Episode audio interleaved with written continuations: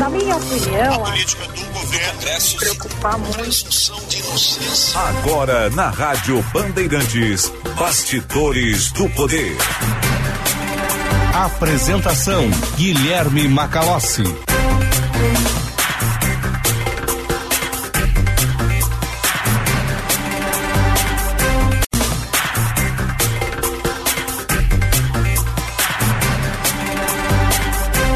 14 horas e 1 minuto. Começa aqui mais uma edição do Bastidores do Poder. Eu sou Guilherme Macalossi. Vamos até às 16 horas com opinião, análise, informação e serviço.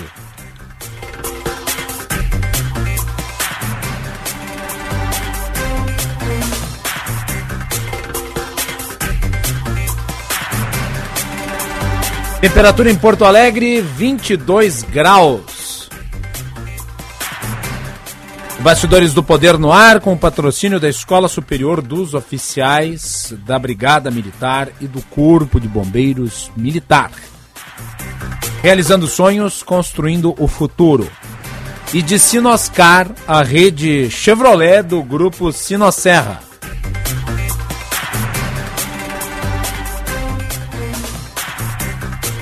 Bastidores do Poder nesse dia 18 de abril de 2023, com a produção de Juan Romero, mesa de áudio de Luiz Matoso Braga, central técnica Norival Santos, coordenação de redação Vicente Medeiros, gerente de rádios Osíris Marins e direção geral de Lisiane Russo.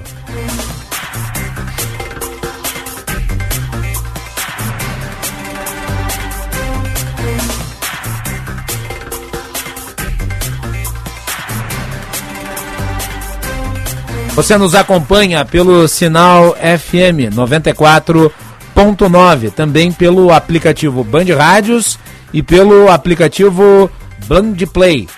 Faça sua inscrição no nosso canal no YouTube, nos acompanha através das lives youtube.com/bandrs. A participação do público ouvinte pelo nosso chat, votando na nossa enquete na aba comunidade, também pelo chat e o WhatsApp 980610949 980610949 envie a sua mensagem, participe com o seu comentário, a sua opinião, a sua sugestão de pauta. 14 horas e 3 minutos, a hora certa é para o Hotel Express Rodoviária. Conforto e economia é no Hotel Express Rodoviária Ligue 30 85 55 00. Na parceria da Durg Sindical com a Cressol, o cooperado encontra as melhores taxas e melhores condições de crédito e financiamento. Você é sócio da sua cooperativa e todos crescem juntos. Com esta parceria, você se torna um agente financeiro e contribui com o desenvolvimento local e regional. Mais informações acesse a durgs.org.br. E atenção, fique atento, beba água pura, muita água, livre de vírus e de bactérias. Água sem cheiro, sem gosto, com importantes sais minerais, ideal para sua saúde e de sua família. Purificadores e mineralizadores de água natural, gelada e alcalina, com ou sem ozônio na WaterSul. Ligue WaterSul 3231 4567. WaterSoul, atenção total ao cliente. 3231 4567. Visite o site www.watersul.com.br.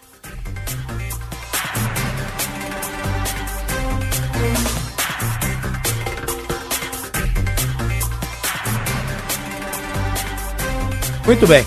E ontem nós tivemos a presença aqui no Brasil do Sergei Lavrov, que é o chanceler russo, o estafeta do regime de Moscou. Fizemos uma ampla análise das consequências da visita né, do subalterno de Vladimir Putin ao Brasil e as declarações do presidente da República.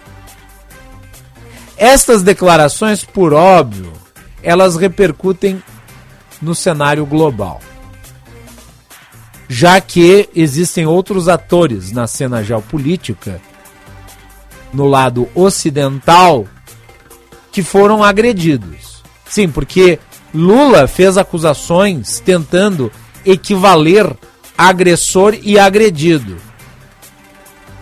E basicamente estabeleceu que fornecer munição para que a Ucrânia se defenda é o mesmo que invadir a Ucrânia.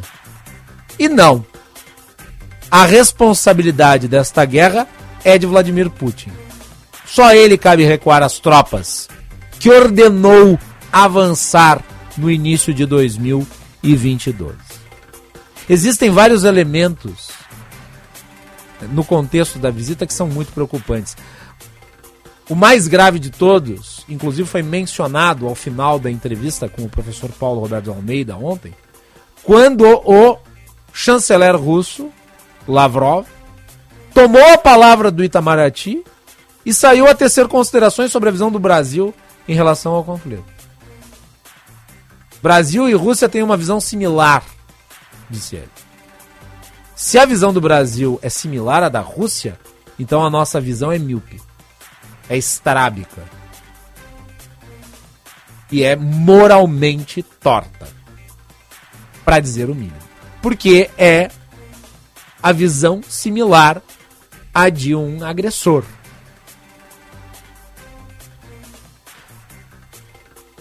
Este senhor foi recebido com pompa e circunstância. Ainda que ele tenha chegado aqui vestido mais ou menos como se fosse para passar o final de semana na casa de um amigo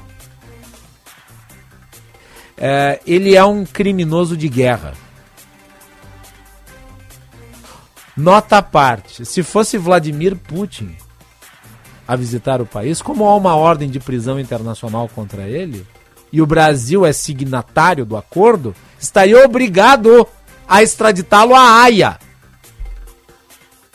Como Putin não pode deixar a Rússia está isolado, transita com a China e outras republiquetas né, que lhe prestam tributo, ele designou o seu serviçal. Mas este também tem responsabilidade. Assim como o Ribbentrop tinha à época da Segunda Guerra Mundial. Conspirou para uma guerra de agressão e praticou crimes contra a humanidade.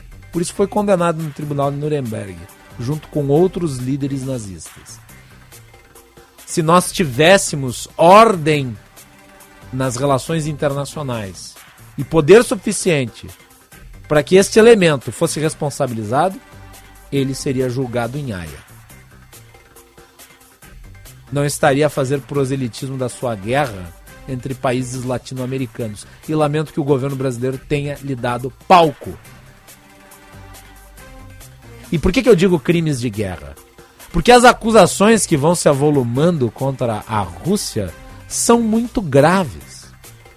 E alguém poderá dizer: ah, mas assim como existe a propaganda russa, não existe a propaganda ocidental? Não. Não existe a propaganda ocidental porque o Ocidente é democrático. No Ocidente você tem visões díspares. Você tem análises que eventualmente vão na linha do desejo dos departamentos de Estado, das nações, dos governos e outras que são críticas e ninguém é preso por isso. Ao passo que, como a Rússia é uma ditadura, na prática, gente que é contra a guerra é levada à prisão em julgamentos arbitrários. Então, não. Não existe essa de propaganda ocidental. Vou aqui trazer um exemplo do programa. Recentemente, nós ouvimos um especialista em relações internacionais que apresentou uma linha argumentativa muito crítica em relação ao Ocidente. Mas que se fosse um especialista russo dissesse isso contra o governo de Vladimir Putin, certamente iria para a Sibéria ou algum lugar pior. Então não existe propaganda do Ocidente. O Ocidente é diverso. O Ocidente é multicultural. O Ocidente é liberal. A autocracia, o arbítrio, a ditadura, o dirigismo, a centralização de poder, o imperialismo agressivo, o fascismo. Esse é russo.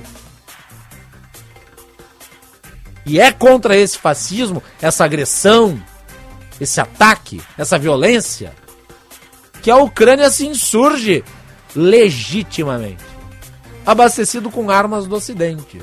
Que bom, né?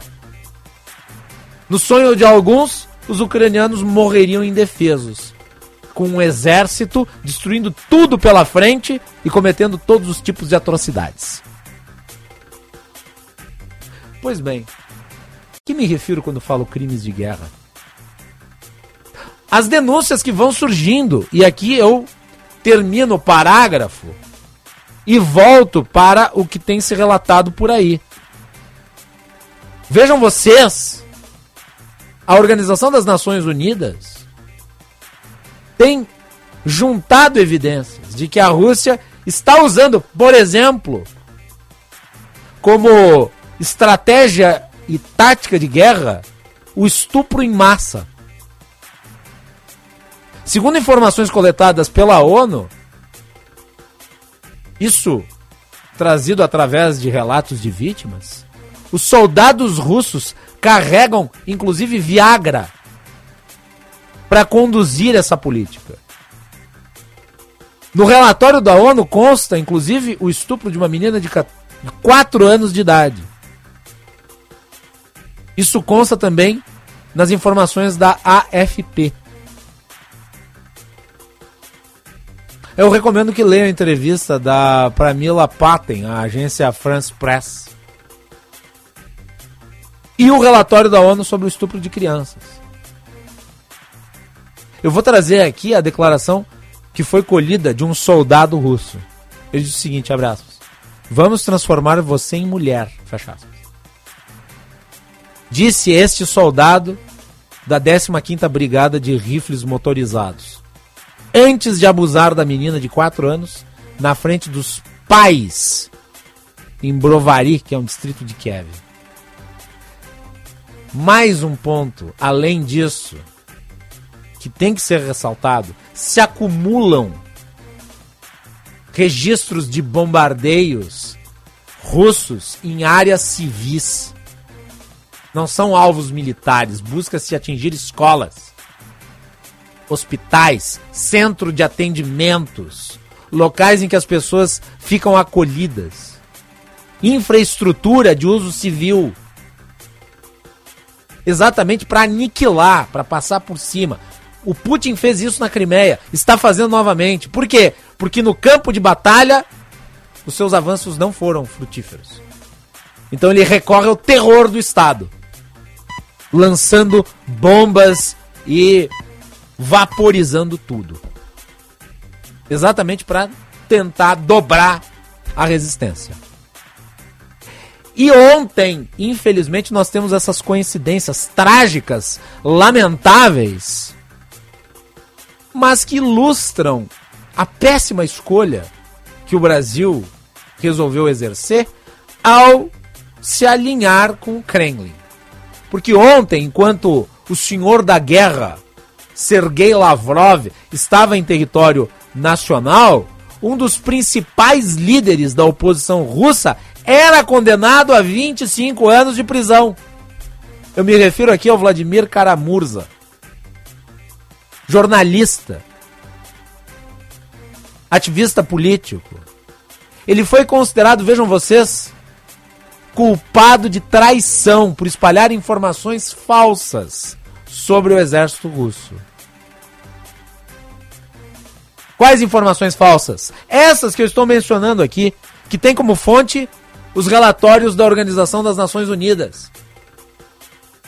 Então, se eu estivesse dizendo essas coisas na Rússia, iam entrar meganhas nesse estúdio, iam me algemar, iam me levar para um presídio sem direito a um julgamento com direito de defesa e possivelmente, como ocorre na Rússia, eu morreria numa situação extraordinária. Por exemplo, caindo pela janela ou envenenado. Aliás, há um livro que mostra a cultura de envenenamento de opositores, dentre outras mortes muito estranhas que ocorrem naquele país. O sujeito passa por oposição e de repente ocorre um acidente, uma morte extraordinária. Este Vladimir Karamurza, aliás, Braguinha, foi envenenado duas vezes. Em 2015 e em 2017. As circunstâncias, o contexto do envenenamento é misterioso. Em ambas as vezes, os médicos relataram que ele corria risco de morte. E não por acaso Karamurza é um crítico contumaz de Putin. Ele foi preso pelas autoridades russas em 11 de abril de 2022, depois de ter afirmado numa entrevista à CNN dos Estados Unidos que o Kremlin é um regime de assassinos. E vamos lá. Temos outros casos semelhantes. O Alexei Navalny, que também é crítico de Putin, foi preso em agosto de 2020. Depois de ter voltado da Alemanha, de se recuperar de uma tentativa de envenenamento. Em 18 de março, Putin incluiu na lei um dispositivo que proíbe a divulgação de informações consideradas falsas sobre as Forças Armadas do país. As penalidades podem atingir também aqueles que pedirem sanções antirrussas.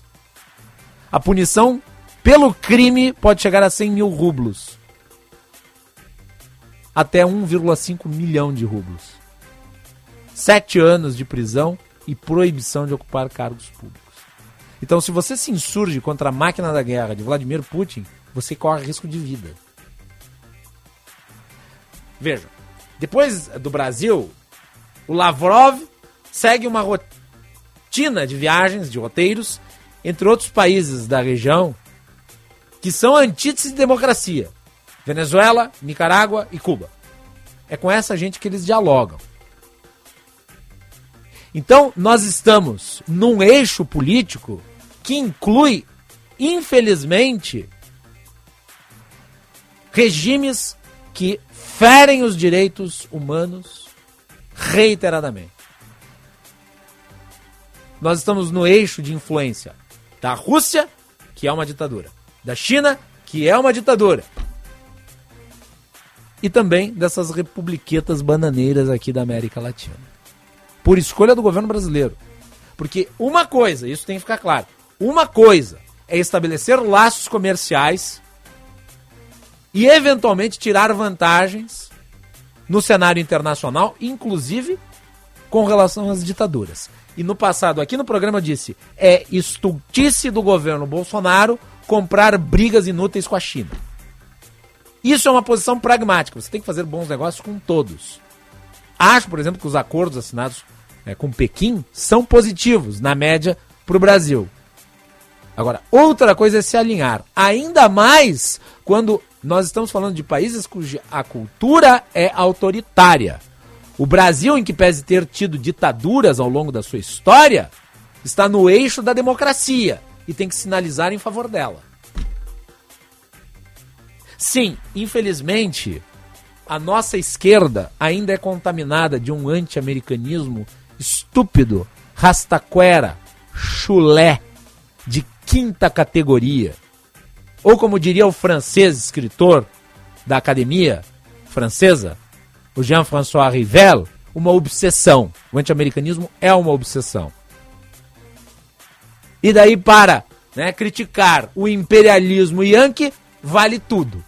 Inclusive se associar ao imperialismo eurasiano, do qual Putin é o grande proponente. 14 horas e 20 minutos.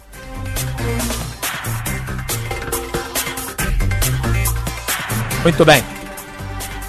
Pan Romero, a Ucrânia convidou Lula a visitar Kiev e compreender a realidade da guerra. Exatamente, Macalossi. Boa tarde, boa tarde a todos que nos acompanham.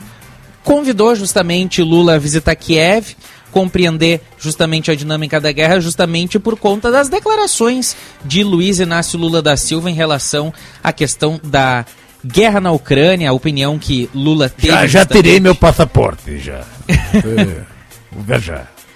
É justamente o porta-voz da diplomacia ucraniana, Oleg Nikolenko, que refez o convite para que o presidente brasileiro vá a Kiev pedido reforçado depois do ministro dos Negócios Estrangeiros da Rússia, Sergei Lavrov, estar aqui no Brasil também para formalizar esse convite para que Lula participe do Fórum Econômico Internacional de São Petersburgo. Fórum esse que está previsto para junho.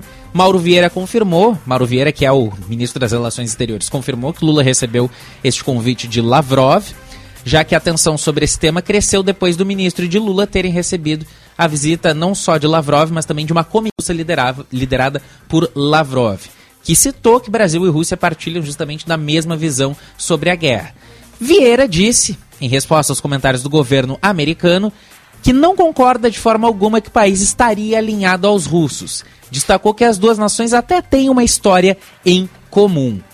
E aí, toda essa questão, todas essas falas de Luiz Inácio Lula da Silva pegaram muito mal nos Estados Unidos e também na própria União Europeia. Justamente John Kirby, porta-voz de segurança nacional da presidência dos Estados Unidos, citou, sem falar diretamente no nome de Luiz Inácio Lula da Silva, o seguinte. Abre aspas, nós acreditamos que é profundamente problemático como o Brasil abordou de forma substancial e retórica a questão, sugerindo que Estados Unidos e a Europa, de forma alguma, não estão interessados na paz ou que compartilhamos a responsabilidade pela guerra. Francamente, neste caso, o Brasil está repetindo propaganda russa e chinesa sem olhar para os fatos. Fecha aspas a fala de John Kirby, porta-voz de segurança nacional da presidência norte-americana. Ele afirmou que os Estados Unidos querem sim o fim da guerra e apoiam os apelos de Volodymyr Zelensky, mandatário ucraniano, e cita que o fim do conflito poderia ser imediato se Vladimir Putin, mandatário russo, parasse de atacar. Já no lado europeu, o porta-voz da comissão, Peter Stano negou que as ações do bloco tenham alimentado o conflito e enfatizou que a Rússia que é a agressora, citando que a Ucrânia seria vítima de uma agressão ilegal que viola a Carta das Nações Unidas, lembrando o próprio Peter Stano lembrou que o Brasil votou a favor da resolução nas Nações Unidas que condena a decisão de Moscou de invadir a Ucrânia, mas o porta-voz Peter Stano agradeceu a sugestão de Lula de criar um G20 para buscar uma solução pacífica, porque ele cita que a União Europeia apoia iniciativas de paz desde antes da invasão por parte da Rússia. Aí tem que se questionar o seguinte: como é que você vai partir para tratativas enquanto o agressor mantém uma baioneta no seu pescoço. Você só pode dialogar com quem está disposto ao diálogo. E, portanto, o primeiro movimento é a retirada das tropas. E daí depois se vai ao diálogo. Não me parece que se possa dialogar sem que esse movimento inicial da Rússia seja feito. É, o que nós estamos vendo é uma espécie de pastiche de neutralidade. Vejam, e daí eu proponho aqui a reflexão. Você comercializar com a Ucrânia armas não é, sob o prisma de quem vê dessa forma, não é a mesma coisa que você financiar a máquina de guerra da Rússia comercializando, por exemplo, fertilizantes com ela? Porque se você está comprando fertilizantes da Rússia, você está dando dinheiro para o regime de um país que certamente vai gastá-lo com esforço de guerra. Então você está financiando a máquina de guerra, não está? Uh, numa situação como essa, a busca de dualidade que me parece nortear o posicionamento de Itamaraty mais compromete do que ajuda a posição brasileira. Que vai se perdendo na medida em que Lula não para de dar declarações atabalhoadas. E vamos com informações do trânsito. Vem chegando Josh Pittencourt. Trânsito. Internacional e Estrela Bet se juntaram e 5% do valor das apostas no futebol feminino serão revertidos para as gurias coloradas. Aposta nelas. Muito boa tarde, Macalossi. A boa todos tarde, aqui Josh. no Bastidores do Poder, nessa terça-feira agitada na capital, com algumas ocorrências em atendimento. Há pouco, um carro e uma moto bateram na Avenida Adelino Ferreira Jardim, próxima à estrada Antônio Severino, no bairro Rubem Berta, na Zona Norte. Também tem acidente envolvendo dois carros no cruzamento da Antônio de Carvalho com a Ipiranga, no sentido centro da Antônio de Carvalho. Pelas rodovias, fluxo mais carregado no Vale dos Sinos, na RS 240, em função de obras no acesso para a BR-116. Internacional e Estrela Bet se juntaram e 5% do valor das apostas no futebol feminino serão revertidos para as gurias coloradas. Aposta nelas. Macalossi. Muito bem. Tá aí então informações do trânsito com Josh Bittencourt. 14 horas e 27 minutos. Hora certa para o Hotel Express Rodoviária. Chegando na rodoviária de Porto Alegre, a sua hospedagem fica bem em frente. Hotel Express Rodoviária e Hotel Express Terminal Tour, convênios com agências, empresas e entidades. Conforto e economia no Hotel Express Rodoviária e Hotel Express Terminal Tour. Ligue 30 85 55 00. Braguinha, vamos para o intervalo. Conheça o curso de Direito da ESBM, com conteúdo voltado ao ingresso nas carreiras militares. O curso capacita você a ingressar numa das principais carreiras jurídicas do Estado. Saiba mais em www.esbm.org.br ou pelo telefone 51 981 47 92 42. ESBM, realizando sonhos, construindo o futuro.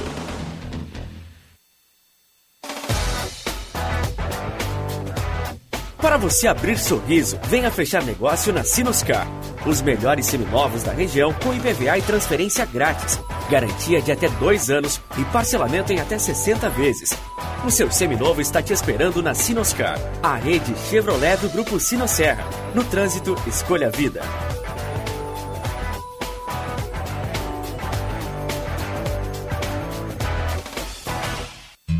O alimento é uma fonte de nutrientes muito poderosa, capaz de manter a imunidade, a saúde e o bem-estar de todos. É por isso que produtores rurais de todos os cantos do estado continuam acordando cedo para trabalhar, para que a população continue com comida na mesa e com a saúde em dia. Vamos juntos superar os desafios da pandemia. Uma mensagem do Senar e de todos os produtores rurais do Rio Grande do Sul. Vamos juntos! Vendeu, vendeu e até hoje não recebeu. Este é um assunto para o especialista. Prestou serviço e sua grana não apareceu. Deixe a cobrança para o especialista. Cobrar dívidas de graça, ter o dinheiro na mão e até três dias. Só nos cartórios de protesto especialista. Só nos cartórios de protesto especialista. Cartórios de protesto, o jeito mais eficiente de recuperar uma dívida. Precisa enviar uma encomenda? Conte com a Viopex Encomendas Expressas, uma empresa do grupo Ouro e Prata. Com ela, a sua mercadoria está segura da coleta até a entrega e você pode acompanhar pelo rastreamento. E tem mais, estamos presentes em mais de 10 estados do Brasil. Então, faça a tua cotação agora mesmo com a Viopex pelo WhatsApp 3375 8900. Aprenda marketing digital e entre no mercado digital com o Clube Share. O Clube Share possui mais de 100 cursos para você se qualificar. São cursos, formações que irão te ajudar a aprender sobre marketing digital com os melhores profissionais do país. Saiba mais em tudodeshare.com.br ou no Instagram, arroba tudodeshare. Não fique para trás, invista na sua qualificação. Cinema combina com pipoca, pipoca quentinha e um filme bom. Filme tem que ser no cinema, um cinema que combine com você. Você combina com GNC. Filme combina com cinema, você combina com GNC. GNC. Todas as sensações do cinema.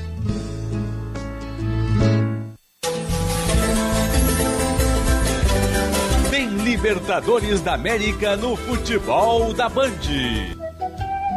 O Colorado joga dentro de casa e vai em busca da primeira vitória.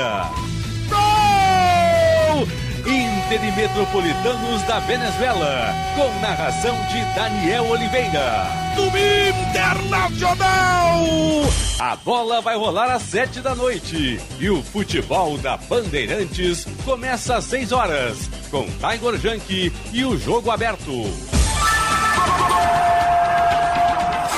Jornada Esportiva. Parceria Talco Pó Pelotense. Banrisul. KTO.com. Sinoscar. E Sanar Farmácias. Bandeirantes. Fechada com você. Fechada com a verdade. Você está ouvindo Bastidores, do, Poder, na Rádio Bandeirantes. Com Guilherme Macalossi.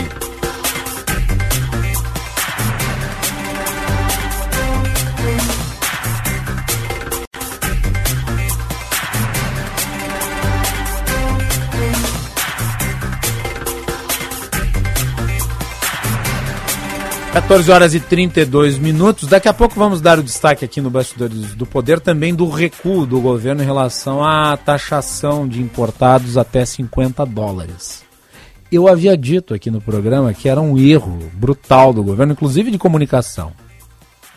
Eu fico perguntando o que, que vai acontecer hoje com aquele monte de gente que recebe o storytelling do governo e daí passa né, a tentar exercer a narrativa defendendo as propostas até o momento em que as propostas são revogadas. Na entrevista aqui do Maneco Racing, eu apontei os problemas eh, com esse formato de comunicação e disse: discutir a ideia não é o problema, o problema é a forma como a coisa é feita. Né? E me parece aqui que o governo corretamente né, através de um pedido do presidente Lula, ao ministro Fernando Haddad, retirou, guardou a proposta. Hã? Vamos lá. Vamos adiante. Bastidores do Poder aqui nas ondas da Rádio Bandeirantes. Você nos acompanha através do sinal FM 94.9, aplicativo Band Rádio e Band Play, canal no YouTube Band RS. Participe mandando a sua mensagem para 980610949. 980610949. Bastidores do Poder com patrocínio de Sinoscar, a rede Chevrolet do grupo Sinosserra. Para você abrir sorriso, venha fechar negócio na Sinoscar. Onix LT e S10 LTZ com taxa zero. Lembrando sempre, Sinoscar, a rede Chevrolet do grupo Sinosserra no trânsito, escolha a vida e também da Escola Superior dos Oficiais da Brigada Militar e do Corpo de Bombeiros Militar.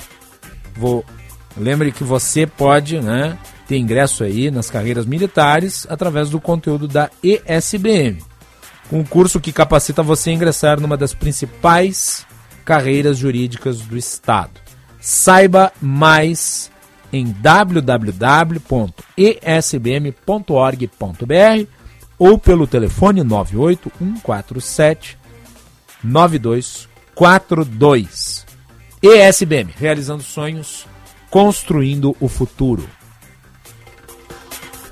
Temperatura em Porto Alegre de 21 graus e 9 décimos para o Hospital São Lucas da PUC. Cuidado que salva vidas. Agora 14 horas e 34 minutos, a hora certa para o Hotel Express Rodoviária Conforto e economia é no Hotel Express Rodoviária. Ligue 3085 5500.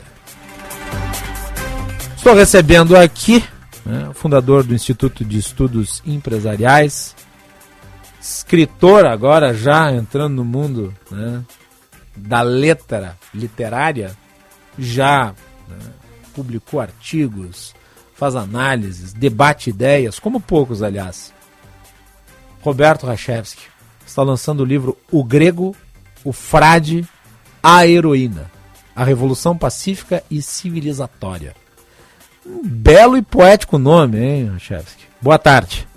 Boa tarde, Guilherme. Muito obrigado pelo convite. É um prazer mais uma vez voltar aqui à Rádio Bandeirantes, ainda mais no teu programa, né? E de fato, eu agora estou iniciando uma nova atividade é, praticamente em tempo integral, que é de escritor. Novato ainda, né? Uma, inexperiente. Inclusive esqueci de trazer o livro para o apresentador, que é um, um erro crasso, né, para quem está querendo difundir exatamente a, a publicação, né? A nossa live já está no YouTube, está ali com a imagem do livro, né, para quem quiser conhecê-lo. O lançamento foi lá no Fórum da Liberdade, mas vai ter sessão de autógrafos e já está já tá disponível, inclusive, nas livrarias online para aquisição, o grego, frade e a heroína.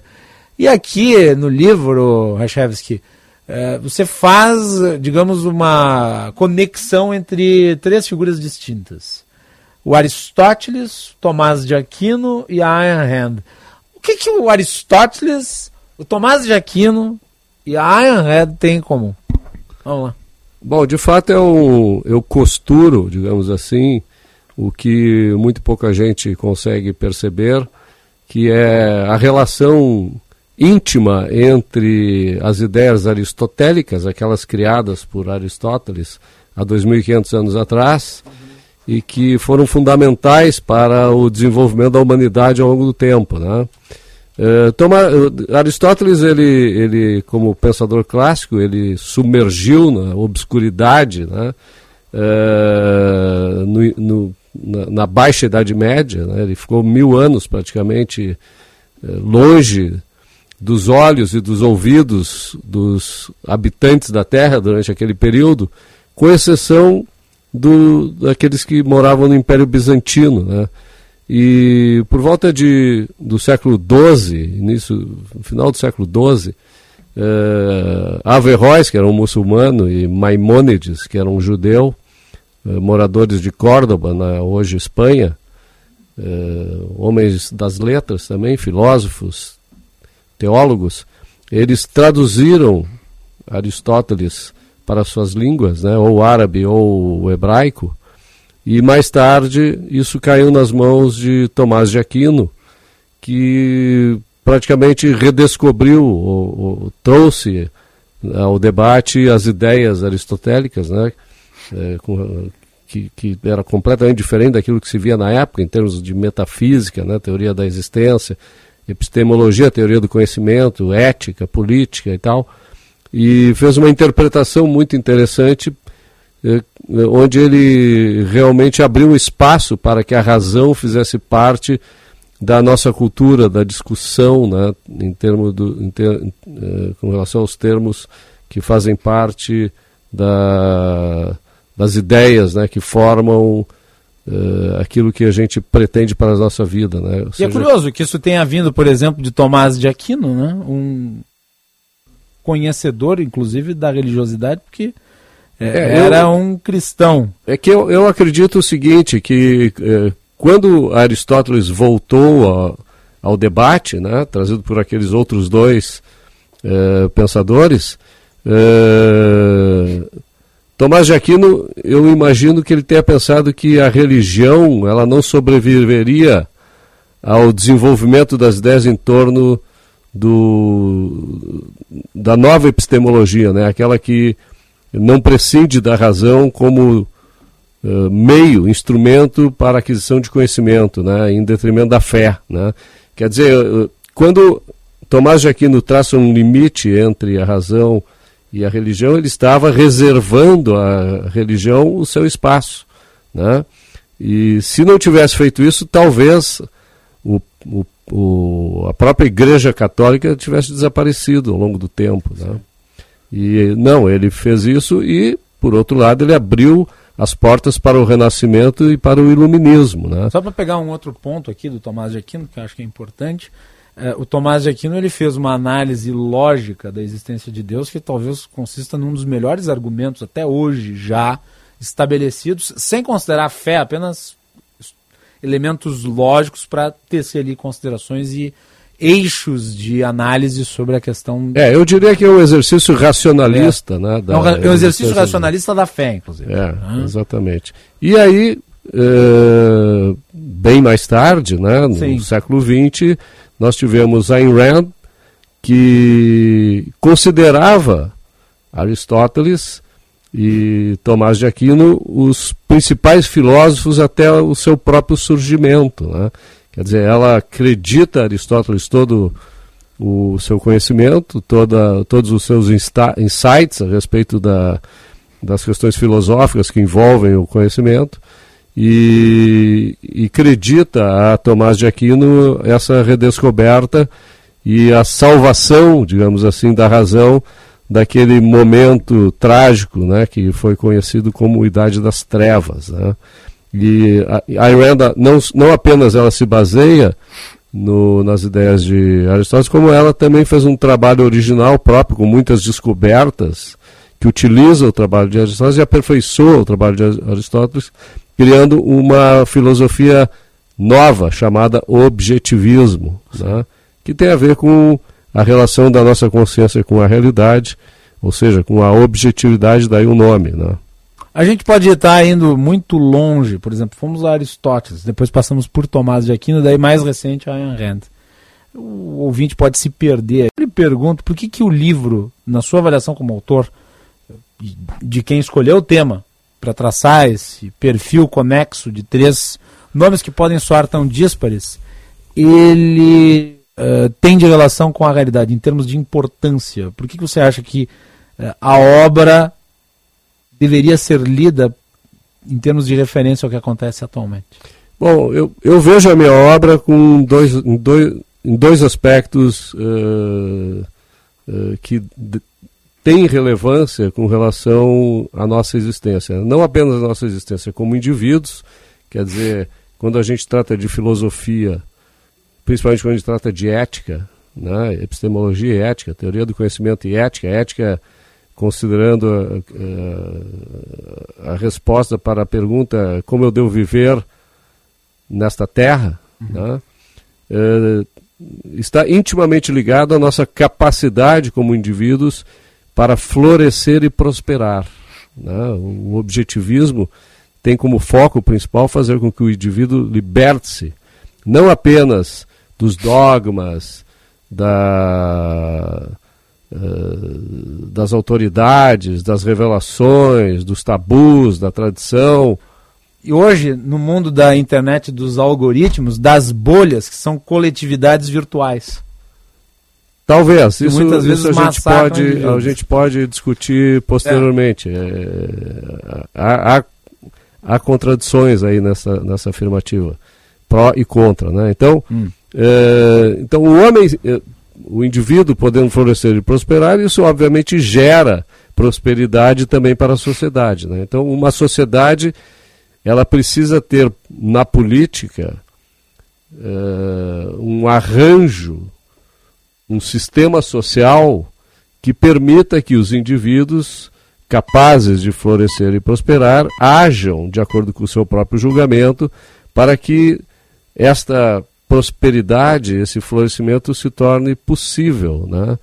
E quando um homem faz isso, floresce e prospera, necessariamente numa sociedade livre, numa sociedade de homens independentes, há a, a, a influência dessas atividades em toda a comunidade. Né? Quer dizer, todo mundo acaba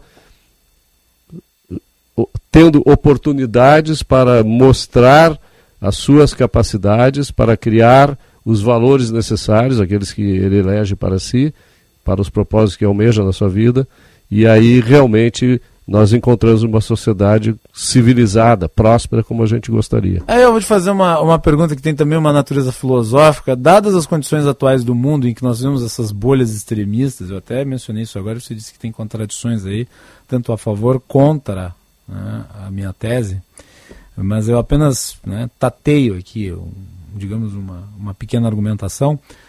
Você nota que nós estamos hoje na sociedade atual mais preso à ideia do homem massa, como diria o Ortega Gasset, do que a ideia do indivíduo, como descreve a Ayn Rand? Bom, todos nós somos indivíduos, tá? Uh, suscetíveis a manipulações, suscetíveis a, a opressão, a doutrinação, suscetível ao uso da força, né, por parte daqueles que estão com o poder coercitivo na mão, suscetíveis à fraude, às falácias, né, que são uh, estabelecidas por aqueles que querem ou perverter a linguagem ou uh, oferecer soluções místicas. Podem ser soluções místicas religiosas ou soluções místicas uh, seculares. É. Né? Então, o indivíduo, ele é um.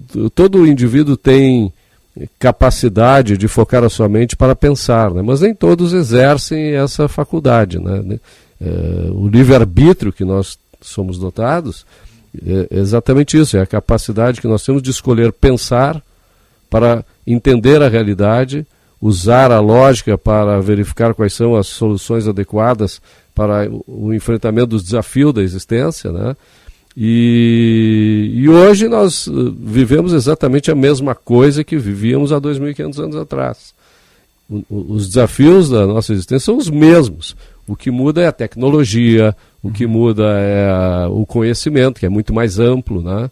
Uh, efetivamente, na realidade, e no meu livro eu marco isso, nós, nós vivemos também o, o que eu chamo de paradoxo da modernidade, né? porque nos últimos 250 anos as sociedades, uh, a humanidade, de modo geral, prosperou vertiginosamente. Né? Como nunca no Como nunca restante houve. da história. É. Por né? 10 mil anos o, o, a humanidade se manteve na miséria. Né? 98% da população era miserável, abaixo da linha de pobreza. Né? É, os poucos que eram ricos eram ricos ou através da pilhagem, é, e a sua riqueza comparada com hoje, era ínfima. Né? no caso, reis de outrora é. seriam hoje seriam pessoas pobres. miseráveis uh, absolutamente, né? mas com poder coercitivo na mão. Uh, então, uh, hoje nós temos pouco mais de 8% da, da humanidade vivendo abaixo da linha de pobreza, quer dizer, cresceu muito a riqueza geral da, das sociedades que vivem na Terra, Uh, cresceu muito a desigualdade, porque nem todos têm a mesma capacidade para criar valor e riqueza, né? Sim. Mas mesmo assim, apesar de todo esse crescimento enorme de tecnologia, conhecimento, riqueza, uh, cooperação, redução inclusive nas guerras, né? apesar da gente estar tá vendo hoje aí essa uh, entre Rússia e Ucrânia, enfim, apesar disso tudo, há aqueles que invejam os bons por serem bons, que odeiam os bons por serem bons, né, que não conseguem eh, se satisfazer, se saciar com a capacidade que tem para produzir os valores que necessitam e acabam então se associando ou com o Estado ou com essas bolhas aí que tu fala, né, eh, para tentar diminuir a nossa capacidade de entendimento da realidade, a nossa capacidade de criação de valor e de enriquecimento próprio e global. Tá? Então, uh, sim, existem bolhas e há bolhas do bem e há bolhas do mal. Né? As bolhas do bem são aquelas que se preocupam em florescer e prosperar, criando valor, cooperando e trocando voluntariamente com os demais, e as bolhas do mal, que são aquelas que invejam, que odeiam os bons por serem bons. Muito bem. Achevski, deixa eu lhe perguntar em relação a, a, a, como você descreve esses três personagens do livro. Né? O grego, por ser naturalmente grego. O frade, por ser naturalmente frade. Por que a Rand é a heroína? A Rand é a heroína porque ela, ela, em primeiro lugar, ela nasceu sob a, um regime autoritário, que era o do Tsar Nicolau II, né? Sim. Ela viveu, ela nasceu em 1905, viveu até 1917 eh, na Rússia czarista. Né? Em 1917, os. Que era um regime de arbítrio e de exceção, diga-se passagem. Né? Sim. Era, não havia nenhuma era tipo uma humanidade Era uma oligarquia que, feudal, né, que explorava uh, a sociedade russa, uh, que era por si só bárbara né, e, e inculta. Né. Uh, em 1917 teve a Revolução Bolchevique, né? então o comunismo passou a fazer parte do, do contexto social russo. É que né? as pessoas fantasiam, né, é, por conta da história da Anastácia, que supostamente teria sido salva e morar com a avó em Londres, que o Nicolau era um bom homem, né, e que o czarismo ele era a efervescência civilizacional. Não Olha, era. Ele era também a reprodução de um tipo de autoritarismo. Ele era tão bom que a minha família, no início do século XX, uh, né, 1902, 1903, veio embora de lá para o Brasil por causa das perseguições que existiam, promovidas pelo Tsar uh, e por seus grupos uh, e pelos grupos religiosos que o apoiavam, por, por serem judeus. Né? Dizer, os judeus fugiram de lá por causa da perseguição, como aconteceu mais tarde também na, na Alemanha nazista. Né? Então, além de ela viver nisso, é, nesse período, com a Revolução Comunista, marxista, né, em 1917, ela que estudava filosofia na. Bom, na realidade, a família dela foi perseguida por ser burguesa, né? Os bens deles, uma farmácia que eles possuíam foi confiscado, o, a residência foi eh, nacionalizada, estatizada, e eles tiveram que compartilhar o apartamento em que residiam com outros uh, outras pessoas, né, que não tinham nenhuma relação com eles, e eles acabaram fugindo porque começaram a entrar na miséria, foram para Ucrânia, depois para a Crimeia, uh, porque na Crimeia o exército branco que enfrentava o exército vermelho uh, de Lenin, Stalin, Trotsky, se refugiou lá, mas acabou perdendo a Crimeia também Ayn Rand e a sua família voltaram para São Petersburgo, ela havia nascido. Lá ela conseguiu entrar na faculdade de filosofia e história, eh, mas as suas ideias elas começaram a colocá-la em risco, assim como a sua família, né? Uhum. Quer dizer, muitos colegas dela que defendiam ideias liberais acabaram indo para a Sibéria, né? Acabaram sendo perseguidos e presos nos gulags, né, que existiam e graças ao apoio da mãe dela, ela fugiu da Rússia, foi para os Estados Unidos, onde ela queria ser, desde pequena, na verdade, ela gostaria de ser roteirista de cinema, trabalhar com cinema, escritora. E, e aos 21 anos ela fugiu para os Estados Unidos e lá nos Estados Unidos ela conseguiu realizar o, o sonho de vida que ela tanto queria. Né? Isso é coisa de, de heroína. Né? Sim, é uma história de heroína. É uma história de heroína. É, e Agora... não apenas isso, desculpa. Sim, é, as ideias que ela defendia nos próprios Estados Unidos tá, também a colocaram em xeque, porque é, durante os anos 30 e 40 nos Estados Unidos, o coletivismo estatista passou a tomar conta do mainstream. Tá? E ela Sim, é, queria expor, contra isso. Queria expor é, que talvez os Estados Unidos, com essas ideias sendo colocadas em prática, se tornasse no futuro como a gente vê, assim, que de certa maneira isso acontece, é, algo próximo à União Soviética que ela tanto detratava. E é importante destacar que sim, o período mais turbulento da democracia americana se deu exatamente naquela época, quando, por exemplo, o presidente Roosevelt uh, emendou vários mandatos, o que depois levou os legisladores americanos a restringirem a reeleição exatamente para não facultar a quem detém o poder a possibilidade de se perpetuar nele. Isso. Achevski, uma última pergunta nessa nossa conversa. E daí ela sai um pouco do livro e eu quero a tua análise como um, um promotor das ideias liberais. Nós temos um liberalismo conceituado como liberalismo político e temos um liberalismo que é conceituado como econômico. E os dois, o ideal é que estejam casados, nem sempre estão. Uh, a minha pergunta é a seguinte: estes liberalismos estão em crise no Ocidente?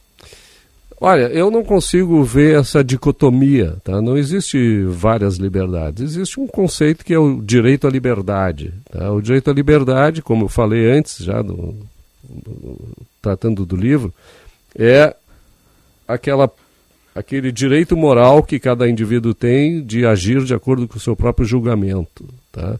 Então, é, tudo aquilo que envolve a mente humana, é, em função da liberdade, deve ser absolutamente franqueado para que cada indivíduo procure criar os valores eh, necessários para realizar os seus propósitos e buscar a felicidade como aprover a cada um.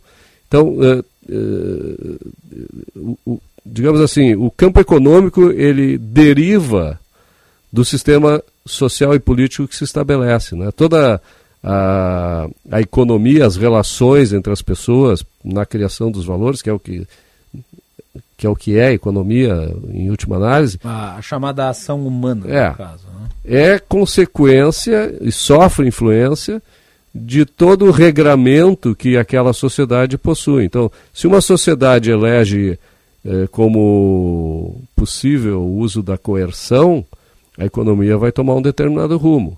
Se nós coibimos a coerção e elegemos a liberdade como uh, fator preponderante, né, hegemônico naquela sociedade, a economia vai reagir de outra maneira. E a gente sabe claramente que a prosperidade individual e, e social ela é, é inversamente proporcional à coerção estabelecida numa sociedade. Quanto mais livre é uma sociedade em todos os seus aspectos, mais próspera é aquela sociedade e melhor vivem os indivíduos nela uh, estabelecidos. Então, eu não vejo essa dicotomia. E eu posso dar aqui um exemplo. Por exemplo, se fala muito, por exemplo, do, do uh, da questão da liberdade dos costumes, por exemplo, a guerra às drogas. Né? As guerras drogas, guerras drogas se diz que é uma questão de liberdade de costumes, né? Trata desse campo né, da, da atividade humana. Uh, mas uh, como se financia a guerra às drogas sem a imposição de impostos que afetam diretamente a liberdade econômica? Né? Então, uma agenda estabelecida por um determinado governo impõe à sociedade custos que talvez ela não quisesse sustentar. Né? Toda coerção resulta em despesa. Toda coerção, obviamente, resulta em despesa. Mais do que em despesa, resulta em destruição de valor. Né? Porque o que pode ser um bem para alguém, quando é imposto a outro através da coerção, uh, estará destruindo va os valores que outra pessoa elege para si e que, em função da coerção, não pode nem criá-los nem usufruí-los. Né? Roberto Rachevski, escritor, fundador do Instituto de Estudos Empresariais, está lançando. Juan, vou pedir para que você coloque na tela para o público a imagem do livro O Grego, o Frade, a Heroína. Qual é a editora, Rachevski? A editora é LVM Editora e uh, teremos duas sessões de autógrafos na Livraria Santos, agora dia 20 às 19 horas lá na Casa Prado, na Dinarte Ribeiro 148, e no dia 26, na loja também da Livraria Santos, que será inaugurada no Pontal Shopping, que também terá sua inauguração, no dia 26 às 19 horas. Parabéns pelo lançamento, Roberto. Obrigado, Obrigado por ter vindo ao programa. E te aguardo menos. lá para que tu ganhes o meu autógrafo. Né? Serei né? um dos que estarão lá. Agradeço a participação aqui no programa. Novamente, parabéns. Eu acho que é uma obra que tem muito de conteúdo a ser compreendido pelo nosso público. Fica aqui o espaço para nós tratarmos de um, um assunto um pouco mais elevado né, do que este vale de lágrimas. Obrigado, Guilherme. Um abraço. Tudo bem. No sinal eletrônico da Rádio Bandeirantes, você ouviu, é 15 horas nesse momento. Temperatura de 22 graus. Nós vamos para o intervalo e voltamos na sequência.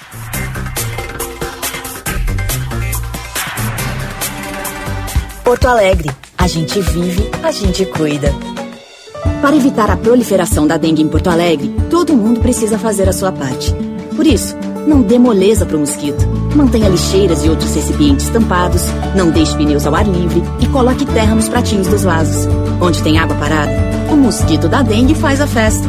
Se tiver sintomas, procure uma unidade de saúde. A gente vive, a gente cuida. Prefeitura de Porto Alegre. Mais cidade, mais vida. Prezado lojista e revendedor de automóveis, a Citicar Aluguel está com condições exclusivas para repasse de veículos de locação. Todos os veículos abaixo da FIP, com histórico de revisões e avarias. Seminovos da Citicar Aluguel, a maioria com baixa quilometragem e modelos atuais. Mais de 100 veículos em estoque para você rechear sua revenda com o que tem de melhor da Citicar, uma empresa do Grupo Esponqueado Jardine. Acesse citicarseminovos.com e confira nosso estoque. Nenhum dia é igual ao outro. Nem toda expectativa combina com a realidade. A vida provoca escolhas, muda de fase, surpreende. E se a gente acreditar que fica tudo bem? Fica tudo bem quando cuidamos e somos cuidados. Bem que podia virar um mantra. Fica tudo bem. Seja lá o que faz bem para você, conte com a Panvel que fica tudo bem. Fica, fica, fica tudo bem. Panvel, bem você, você bem. Atenção, engenheiro! Aproveite a temporada de isenções do Senge Saúde e tenha os melhores planos em condições especiais. Em abril, os planos Unimed e Uniodonto dispensam carências para novas associações. Mais qualidade de vida para você e sua família. E mais, SOS Unimed e plano odontológico grátis nos planos Unimax e Uniparte. Torne-se sócio hoje mesmo. Saiba mais no portal Sindicato dos Engenheiros. Destaque no Marcas de Quem Decide 2023. Desconto de até 71 mil reais para sair de Ford Ranger nova? Vem para o Compare e Compre da Super Alto BR Ford. Neste sábado, na loja da Tarso Dutra, você sai com a melhor picape do mercado, pagando o menor preço do ano. E tem mais: taxa zero, transferência, película e tanque cheio grátis na compra do seu carro novo. É o Compare e Compre da Super Alto BR Ford. Super Alto BR, única concessionária Ford em Porto Alegre. Cinto de segurança salva vidas. Azeite Pousada Vila do Segredo. Primeira pousada do olivo turismo brasileiro. Integração de cordeiros nos olivais e adubação predominantemente orgânica. Nosso processo de engarrafamento do azeite de oliva Vila do Segredo é feito dentro das normas e técnicas mais sofisticadas do mercado. Local e máquinas de engarrafamento em ambiente climatizado e higienizado. Tudo pensado para você, consumidor. Compre pelo fone 51 3077 51 55. Azeites de oliva extra virgem de Caçapava do Sul. O terroir mais premiado do Brasil. Quer construir ou reformar com qualidade e economia? Venha na FAC. Conheça a linha completa de produtos com alta qualidade da Tigre, a marca mais conhecida e respeitada do setor da construção. A FAC Materiais de Construção tem o compromisso com o cliente e uma variedade de produtos. FAC Materiais de Construção, em Canoas, na rua Florianópolis, 2855, bairro Matias Velho. Acesse fac.com.br. Chegando no aeroporto de Porto Alegre, sua hospedagem fica a 5 minutos de distância, com transfer cortesia. Basta ligar 3022 2020. Hotel Express e Hotel Expressinho Aeroporto. Apartamentos renovados, com higienização cuidadosa, café cortesia bem cedinho e amplo estacionamento. Conforto e economia é no Hotel Express e Hotel Expressinho Aeroporto. Ligue 3022 2020. Rede Bandeirantes de Rádio. Repórter Bandeirantes é um oferecimento de Grupo Souza Lima. Eficiência em Segurança e Serviços. Repórter Bandeirantes. Olá, muito boa tarde. As novas regras fiscais serão entregues para o Congresso ainda essa semana. João Pedro Melo traz mais detalhes para gente. O presidente Luiz Inácio Lula da Silva recebe neste momento os presidentes da Câmara Arthur Lira e do Senado, Rodrigo Pacheco, para tratar sobre o texto final das novas regras fiscais que vão substituir o atual teto de gastos. Os presidentes da Câmara e do Senado também participaram agora há pouco de um encontro com governadores e prefeitos para tratar sobre violência nas escolas. A expectativa do governo federal é de que o relator do projeto na Câmara seja decidido ainda nessa semana. O escolhido pode ser um parlamentar do Partido Progressista, o mesmo de Arthur Lira. Segundo a ministra do Planejamento Simone Tebet, sem essas novas regras, o governo não tem como atingir as despesas. As novas regras fiscais já tinham sido apresentadas no fim do mês passado e o governo defende as mudanças na ferramenta de controle dos gastos públicos. O Ministério da Saúde abre mais de 6 mil vagas para o programa Mais Médicos. O edital publicado hoje pela Secretaria de Atenção Primária à Saúde é voltado exclusivamente para os, para os municípios que tenham interesse nas vagas do programa. Os municípios que confirmarem a participação deverão informar o total de profissionais que desejam receber. Outros 10 mil profissionais devem ser chamados até o fim do ano. O programa Mais Médicos foi relançado no mês passado com o objetivo de preencher vagas no SUS para atendimento de atenção primária. O novo formato do programa mantém a possibilidade de atuação de médicos estrangeiros e brasileiros formados no exterior, mas com preferência para atuação dos nascidos por aqui. Este foi o repórter Bandeirantes. O negócio é o seguinte: a solução completa para o seu negócio é a Souza Lima. E com a Souza Lima, o negócio é inovação. E aqui não tem esse negócio de ser tudo igual, não. As soluções são sob medida, de segurança, limpeza e outros serviços. E é um ótimo negócio em valores, sempre alinhado aos valores do seu negócio. E esse negócio de terceirização deixa que a gente resolve. O nosso negócio é fazer o seu negócio melhor. Negócio fechado? Grupo Souza Lima. Soluções completas para o seu negócio. Quer dar um up no dia a dia? Aprender uma receita nova, ouvir as notícias do momento ou apenas curtir um filminho comendo pipoca? Com a programação da Sky você tem tudo isso. E sabe o que é melhor? É que com Sky pré-pago você assiste de tudo, sem pagar mensalidade. É só comprar o equipamento e recarregar a programação. Tem recargas de 3, 7, 15 e 30 dias, a partir de 9,90. E você ainda tem acesso ao app da Digo, sem custo adicional para assistir ainda mais conteúdos quando e onde quiser. Então ligue agora, 0800 728 7163. Sky, a gente se diverte junto. Repórter Bandeirantes.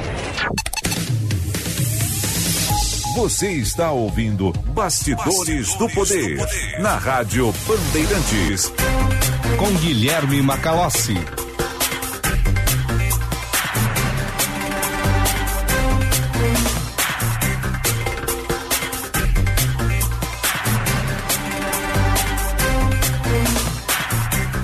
15 horas e 7 minutos. Esse é o Bastidores do Poder. Vamos com o repórter KTO. Dupla Grenal. Informação, repórter KTO. As informações do Internacional com o Lucas Dias e do Grêmio com o Diogo Rossi. Hoje tem Inter na Libertadores. O Internacional que entra em campo hoje à noite, 19 horas, no estádio Beira-Rio, com a expectativa de 30 mil torcedores para a segunda rodada da fase de grupos da Comebol Libertadores. O Colorado recebe o Metropolitanos da Venezuela. O Internacional que empatou a primeira rodada contra o Independiente Medellín lá na Colômbia é segundo colocado. O líder é o Nacional que venceu esse mesmo Metropolitanos da Venezuela. Então, com uma vitória simples e quem sabe o Nacional perdendo contra o Independiente Medellín, o Inter pode se tornar o líder do grupo nesta rodada. O técnico Mano Menezes tem retornos importantes. Maurício e Mário Fernandes, liberados pelo departamento médico, estão à disposição do técnico colorado, mas devem começar no banco de reservas. Kehler, que acabou ficando no banco para o goleiro reserva John na estreia contra o Fortaleza no Campeonato Brasileiro, também deve retornar à equipe titular, assim como Gabriel Mercado e o centroavante Luiz Adriano, que ficaram em Porto Alegre por conta de desgaste físico. O provável Inter tem Kehler no gol, Igor Gomes na lateral direita, já que Busto segue no departamento médico, Mário Fernandes está voltando agora. A dupla de zaga Vitão e Mercado e René na lateral esquerda. No meio de campo há uma dúvida: Baralhas, Depena ou Johnny. Pedro Henrique, Alan Patrick, Wanderson e Luiz Adriano no comando do ataque. Com as informações do Inter, falou o repórter Lucas Dias. O volante Felipe Carbajo não teve uma lesão mais grave constatada. Ainda assim, o atleta é dúvida para o duelo contra a equipe do Cruzeiro. O mesmo vale para Lucas Silva, que tem um desconforto no joelho problemas para o técnico Renato montar o meio de campo, que hoje tem apenas três opções: Mila, Darlan e Bitelo. Jogadores que hoje ele dispõe para montar o elenco gremista. PP ainda é dúvida. O atleta ainda se recupera de uma lesão sofrida no duelo contra o Ipiranga, na primeira partida das semifinais do Campeonato Gaúcho.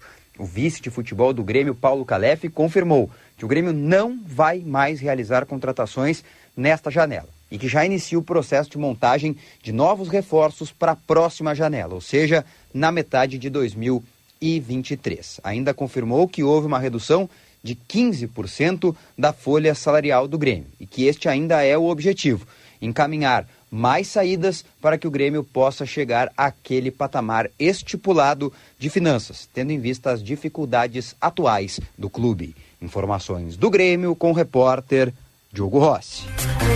Aí então as informações, repórter KTO, daqui a pouco tem atualidades esportivas e na sequência a jornada esportiva, hoje sem o tempo real, tem Inter disputando a Libertadores da América. Juan tá numa apreensão, né? Hoje é no Chuta Beira Rio. resultado, Juan Romero. Hoje no Beira Rio eu confio. 1 a 0 1 a 0 Magro 1 a 0 É uma partida comum ali. Não, Não, é espero comum, muita é coisa. Não, eu sei. É que eu digo o desempenho do Inter vai ser assim de uma partida comum. Mas o apoio da torcida vai favorecer o 1 a 0 quiçá até o 2 a 0 Olha aí. 30 mil pessoas esperadas, então vai dar bom. É um bom público para sair decepcionado. Exatamente. Né? Não vamos botar a expectativa lá em cima, porque Não. senão a gente não, É. não vai dar muito certo. Melhor não trabalhar com expectativas. Mas o Internacional é guerreiro. Com certeza. Né? Muito bem, bastidores do poder com patrocínio da Escola Superior dos Oficiais da Brigada Militar e do Corpo de Bombeiros Militar, realizando sonhos, construindo o futuro e de Sinoscar, a rede Chevrolet do grupo Sinosserra. Vamos com a previsão do tempo. Serviço Bandeirantes. Previsão do tempo. Com a Cláudia Vilemar, que já ficou empolgada com o frio, foi lá no armário, pegou a maior jaqueta que tinha, botou e tá passando calor. Boa tarde. Boa tarde, Macalossi. Boa tarde a todo mundo que nos acompanha. Como uma boa nortista que sou, que achei que eu tinha aprendido a me vestir pro inverno no ano passado. Eu passei o inverno aqui no Rio Grande do Sul. Pensei, tô craque. Aí veio o verão, eu esqueci, tá voltando esse frio e eu já não sei mais me vestir pra frio. Percebi que eu desaprendi. Que assim, eu acho que quem mora aqui não tem essa noção, mas pra gente que vem de fora, você tem que aprender a se vestir como uma criança, porque eu não sei me vestir pro frio, sabe? Você está começando a se adaptar ao chamado efeito cebola. É, eu isso Você tem que calibrar bem o tipo de roupa que você usa. entendeu? Ano passado eu lembro que eu demorei bastante pra aprender isso, mas um- em uma hora, assim, no momento do inverno, eu- já tava craque. Não, a gente vai ler o É, não, tu vai aprendendo, Vai vindo assim. aqui com o seu look e a gente vai dizendo, ó, um pouco menos, um pouco mais, tá? agora você está ajustado. Pois é, eu tô precisando ajustar, mesmo calibrar meu look, porque aquela vez, tu tira o casaco, aí dá frio. Aí tu coloca, passa calor. Enfim, eu sofro com isso, né, como uma boa rondoniense que O que sou. tu vais ver aqui no Bastidores do Poder, Claudinha, daqui a dois meses, é esta figura, o senhor Luiz, o senhor Luiz Matos Braga, a, a partir de dois meses daqui em diante, coberto de jaquetas. Jaqueta, cachecol, touca, tudo que as malharias produzem. né? Ele é dos meus, dos frientos. Ele, é- ele vai ser quase que engolido pela roupa. Mas eu sou bem assim também, eu sou bem frienta, como deu pra perceber já. Mas vamos, Vamos falar lá, vamos, vamos, vamos aos números, aos números da temperatura. Isso, aqui em Porto Alegre amanhã deve ter sol com nuvens e pancadas de chuva, mínima de 12 graus e máxima de 23. Santana do Livramento, na fronteira oeste, tem tempo encoberto, tempo seco, mínima de 8 e máxima de 20 graus. Pelotas, na região sul, tem chuva durante a tarde, com mínima de 6 graus e máxima de 21. Gramado, na Serra, tem sol com nuvens e pancadas de chuva também durante a tarde, mínima de 7 graus e máxima de 16. Temperaturas que pra mim estão congelantes já, mas ainda deve Vê piorar. como a questão envolvendo né, o clima depende da perspectiva do indivíduo que sente frio ou calor, né? Pois é. Eu sou uma das que sente frio. Passou, dos, desceu dos 20 graus, É. não aguento mais. Pra mim já tá, assim, vontade de ficar só em casa. Mas a gente tem que, né, sair de casa. 20 mesmo graus assim. aqui em abril, maio, Cara, temperatura agradabilíssima. como vocês sabem, Rondônia é um estado que só faz calor o ano Só todo, né? calor ano Tem, assim, uns três dias no meio do ano, geralmente junho, que faz o frio. E o frio é justamente uns 22 graus, que é o dia que todo mundo tira o casaco do armário e fala, nossa, hoje tá frio, não sei o quê. Sendo, tipo, 20 graus, 20 e pouquinhos. E aí aqui... Que nem carnaval, assim, são três dias. né? É tipo isso, é o evento do ano. Ah, chegou É. a frente fria aqui. Porque assim, a frente fria chega aqui no Rio Grande do Sul, não chega lá no norte, não chega lá em Rondônia. Lá o calor permanece o ano inteiro. E tem alguns turistas, por exemplo, que vêm para o Rio Grande do Sul visitar Gramado, ou a Serra Gaúcha ali, Bento Gonçalves, que eles acham que é frio ali porque é Gramado, é Bento Gonçalves, e não porque é no sul do Brasil. E daí, em janeiro, fevereiro, estão lá com touca e jaqueta num calor escaldante de 35 graus. Se você vier à Serra Gaúcha no verão, você vai passar calor, amigo. É muito. Compensa mais vir pra Torres ou enfim o litoral ali aproveitar uma praia se tu estiver no Rio Grande do Sul no verão. É mais Exato. interessante. É, isso aí. Claudinha, muito obrigado. Obrigado, Macalossi. Lembrando que a previsão do tempo aqui no Bastidores do Poder é um oferecimento do Hospital São Lucas da PUC. Você já conhece o Mais Cardio do Hospital São Lucas da PUC? É um modelo completo de assistência, serviço de seu coração. Com emergência em cardiologia 24 horas por dia, consultas, procedimentos de média e alta complexidade, exames e muito mais. Saiba em hospitalsaulucas.pucrs.br barra mais cardio. Bom, e o governo do estado apresentou a proposta de reestruturação do IP. Essa apresentação foi para a base aliada. Agora as ideias do governo deverão ser discutidas e isso depois refinado num projeto propriamente dito. Eduardo Oliveira traz os detalhes. O governador Eduardo Leite apresentou uma proposta para reestruturar o IP Saúde e buscar qualificar o atendimento aos usuários.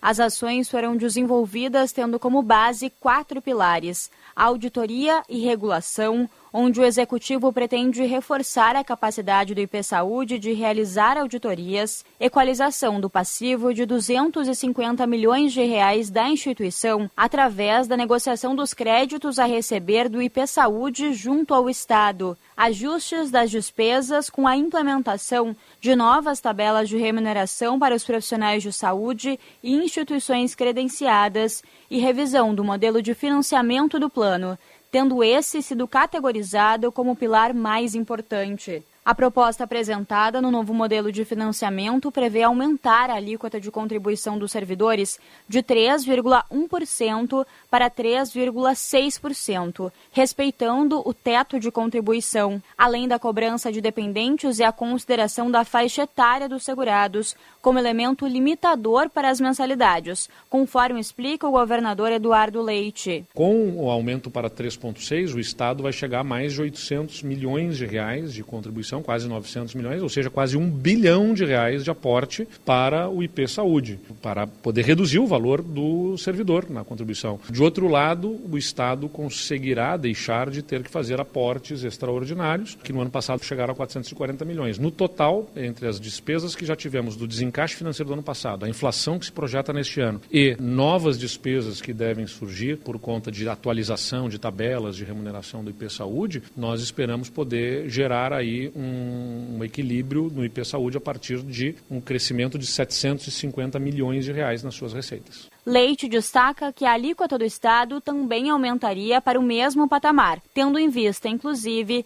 que os valores para os segurados não poderiam exceder o que determina a tabela de referência de mensalidade do IP Saúde. Sendo assim, o segurado pagaria sempre o que for menor, ou o valor previsto na tabela, ou o montante extraído do cálculo percentual com base no salário. Nós estabeleceríamos, segundo essa proposta, uma tabela de referência de acordo com as faixas etárias e essa tabela de referência ela é limitada em 75% do valor que a gente apura nos planos de saúde do mercado. Sobre esta tabela, o valor de 40% para os dependentes sempre de acordo com a faixa etária. O que significa oferecer para os servidores, para os dependentes dos servidores, plano de saúde por um valor de um terço do que é disponibilizado no mercado privado. E para os dependentes abaixo de 23 anos, algo em torno de 15% do valor de mercado. Governador Eduardo Leite destacou que a proposta é uma apresentação das linhas iniciais, das premissas e preceitos, e não é o projeto de lei, que deve ser encaminhado para a Assembleia Legislativa na primeira semana de maio, após contribuições. Bem, o deputado do Partido dos Trabalhadores, Pepe Vargas, estava presente na apresentação está conectado aqui ao Bastidores do Poder para trazer a perspectiva da oposição né, em relação a esse projeto. Deputado, é um prazer recebê-lo. O que, que achou aí da ideia inicial do governo? Boa tarde, Macalossi. Boa tarde a todos que nos escutam. Uh, assim, nós não estávamos presentes nessa reunião onde foi apresentada a proposta ontem à noite. Ele, o governador convidou só parlamentares dos partidos da base. Ah, a informação de que eu tinha de que o senhor estava presente. Tudo bem, não, não. tem problema. Não nós, estava presente, era só para a situação, portanto. É, nós estivemos naquela reunião da semana passada, em que nós estivemos na reunião da semana passada, Sim. em que ele apresentou números, mas essa onde ele apresentou premissas, propostas, eles não nos convidaram. Então, o que a gente tem conhecimento, Macola, é o que saiu na imprensa hoje. Uh, veja bem, por enquanto aqui na Assembleia Legislativa não chegou proposta nenhuma. Né? O que nós temos que votar aqui é projeto de lei. Então ainda não tem nenhum projeto de lei protocolado na Assembleia Legislativa do Estado do Rio Grande do Sul tratando desse assunto. Quanto aos números que vêm sendo falados aí, Hum. uh, o governo. É verdade que o IP Saúde está com déficit? Sim, é verdade. Bem. Qual a razão do déficit? A razão principal o governo não menciona. A razão principal do déficit não é o ticket médio do que cada um paga, não é questão de dependentes. A razão principal é a não reposição da inflação nos salários dos servidores. Esta é a razão principal. São 61% de inflação de 2015 para cá, e a maioria dos servidores nesse período teve aumentos pífios de 6%. Veja bem, antes 61% da inflação, parte significativa dos servidores tiveram só 6% de aumento. Como outros tiveram 9% de aumento. É, mas veja bem, como a receita do IP é um percentual que incide sobre o salário do servidor, É. tu congela o salário, a receita cai, mas a despesa continua acontecendo. Essa é a razão principal. Tá, então, para solucionar também, o problema, né? teria que se dar um aumento proporcional ao espaço que não foi atualizado. E daí se, se, se, se colide com a questão fiscal do Estado. É, mas veja bem, né? Ah, tem outras questões aí envolvidas. Essa é uma. O, o, o Estado vendeu os imóveis do IP, ou vem vendendo imóveis do IP. E ele tem que repassar esse valor dos imóveis que ele vendeu para o IP. A lei determina isso. Também não foi repassado. O Estado, não só o, não só o governo do Estado, todos os poderes, não pagaram ainda a contribuição patronal dos pensionistas que eles precisam pagar. Estou falando de contribuições atrasadas que, que nem o Poder Executivo, nem os outros poderes pagaram. De 2018 para trás, uns pagaram de 2018 para frente. Tudo isso é que foi compondo este quadro de deterioração das contas. Então, depois que a coisa deteriorou, porque as coisas não foram feitas no momento em que deveriam ser feitas, bom, aí vem a proposta mágica. A única solução é aumentar a contribuição. Aí qual é que é o problema principal que eu vejo na proposta que o governo está apresentando? Como os servidores ficaram com os salários congelados praticamente nesse período, nós temos uma parcela, Macalossi, de servidores do Estado que ganham muito pouco. Tá? E aí eles, eles que não tiveram a inflação nos seus salários e que têm salários baixos, eu não estou falando dos que ganham salários mais elevados, eu estou falando daqueles que ganham pouco. Esses aí serão os que mais terão que contribuir proporcionalmente aos seus salários. Vamos pegar um exemplo de um servidor, digamos, de 59 anos ou de 60 anos de idade, que contribuiu a vida inteira dele para o IP, agora vem, ele, ele não recebeu o reajuste nos seus salários. O servidor da saúde, que todo mundo fala que o pessoal da saúde, na pandemia, bateram palmas, fizeram homenagens e coisa e tal. Os servidores da saúde tiveram 6% de reajuste em oito anos. Tá, mas, deputado, sendo o caixa único do Estado, sob o prisma que o senhor alega aqui, não bastaria ao governo daí depositar o valor correspondente à contribuição dos servidores para então fechar a conta? Não, o governo tem que, o governo paga, hoje é 3.1 do servidor, 3.1 do governo, tá? Uh, então, esse é o valor de hoje. Agora, o que eu estou querendo colocar, mas coloca é o seguinte, tu pega um servidor da saúde que teve 66% de reajuste em oito anos no seu salário, uhum. ele teve uma perda para a inflação que foi de 61%, ele perdeu 61% do poder de compra do salário dele. E ele teve 6% de aumento só. Então o salário dele está extremamente lá embaixo. E eu peguei o exemplo de um servidor da saúde. Digamos que ele tenha 59 anos. E ele tem a, a, a esposa dele também independente dele. Só a esposa dele, pelas tabelas que o governo apresentou, para manter a esposa dele como dependente, ele vai ter que pagar 501 reais. isso vai consumir quase todo o salário desse cara. Então tem um problema na proposta que o governo apresenta, que eu estou querendo alertar aqui, é que a proposta ela é inviável para os servidores que ganham pouco. E ganham pouco porque tiveram seus salários comprimidos. Eu pergunto qual é a categoria profissional do Estado do Rio Grande do Sul, metalúrgico, bancário, o trabalhador da construção civil, comerciário, a categoria que for. Qual é a categoria que ficou oito anos sem receber a inflação sequer na recomposição dos seus salários? Os servidores públicos. E nem todo mundo é servidor público da Fazenda que ganha bem, ou da Procuradoria-Geral que ganha bem. Mas aí bem. é que tá, tem uma desobrigação da entrada né, de qualquer servidor no IP. E, e aqueles que ganham mais vão para o serviço privado. Bom, mas essa é outra discussão. Né? Essa é outra discussão. Primeiro, houve uma ação direta de inconstitucionalidade que, infelizmente, uh, decidiu que o IP não podia ser um plano compulsório onde todos os servidores contribuiriam para ele. E eu acho que deveria ser. Eu também acho. Concordo contigo. Se os benefícios para os servidores são permanentes, os compromissos também devem ser. Concordo integralmente contigo.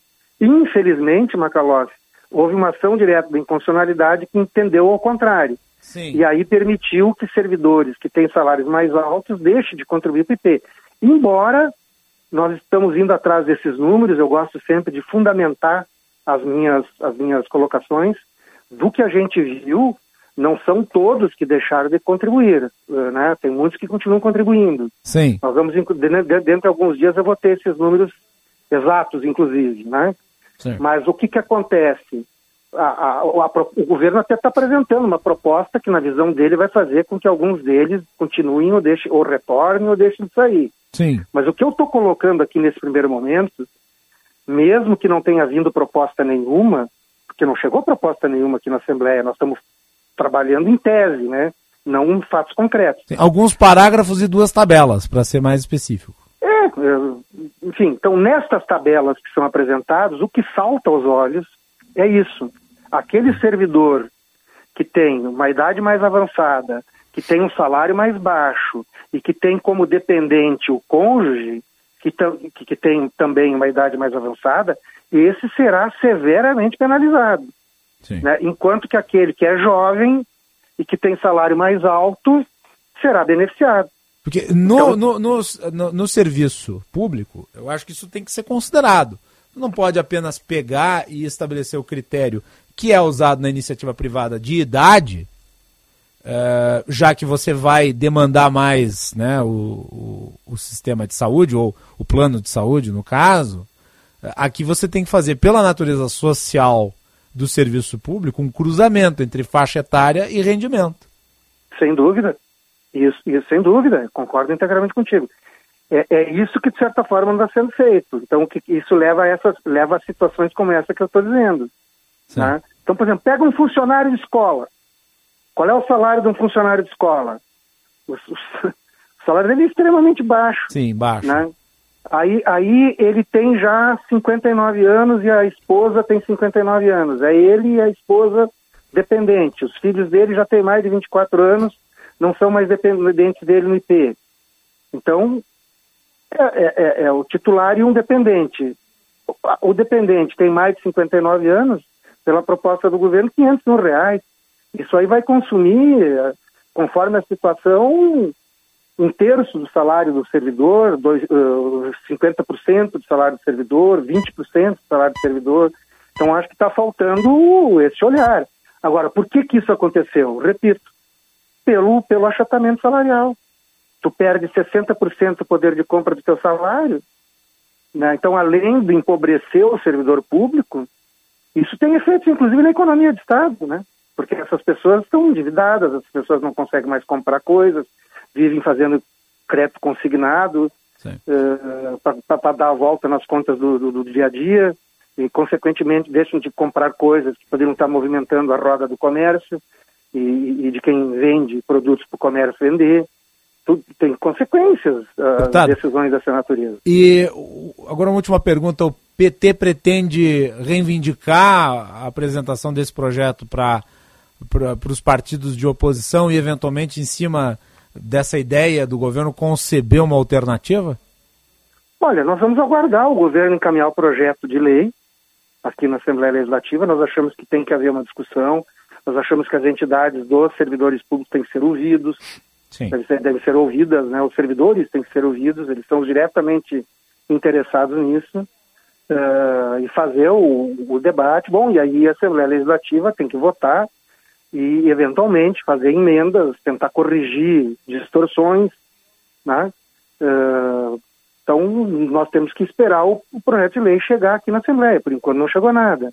Do que foi dito, repito, salta aos olhos duas coisas. O governo tenta, uh, digamos assim, tergiversar e não fala da razão principal do desequilíbrio financeiro do IP, repito, é o arroz salarial, a não recomposição de salários e, consequentemente, uh, a não uh, a queda ou, a, ou, o congelamento das receitas do IP durante oito anos, que levaram a esse desequilíbrio, Sim. e também uh, uma proposta que vai onerar mais justamente os que menos ganham. E isso é injusto.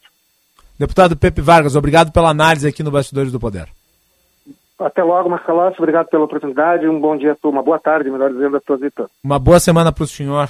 Igualmente. Continuaremos aqui à disposição os microfones aqui da Rádio Bandeirantes.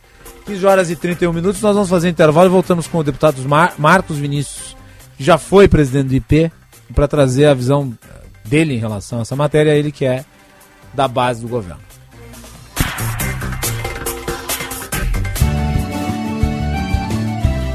Agronotícias com Eduarda Oliveira. O Ministério da Agricultura e Pecuária publicou a portaria que estabelece os períodos de vazio sanitário para a cultura da soja, que deverão ser seguidos pelos estados produtores em todo o país durante o ano de 2023. No Rio Grande do Sul, o período será de 13 de julho a 10 de outubro. O vazio sanitário foi instituído pelo MAPA como uma das medidas fitossanitárias para o controle da ferrugem da soja, com pelo menos 90 dias sem a cultura e plantas voluntárias no campo. A ferrugem asiática é considerada uma das doenças mais severas que incidem na cultura da soja, podendo causar danos que variam de 10% a 90% da produção, dependendo da região. A Secretaria da Agricultura, Pecuária, Produção Sustentável e Irrigação, juntamente com a Câmara Setorial da Cadeia Produtiva da Soja, encaminhará um novo ofício para o Ministério solicitando a antecipação do período de vazio sanitário e de semeadura em 10 dias. O primeiro pedido foi feito em março. Além do vazio sanitário, o Ministério também definiu o calendário de semeadura da soja como medida fitossanitária complementar para racionalizar do número de aplicações de fungicidas e redução dos riscos de desenvolvimento de resistência do agente causal da doença. Agronotícias. Oferecimento Senar RS. Vamos juntos pelo seu crescimento.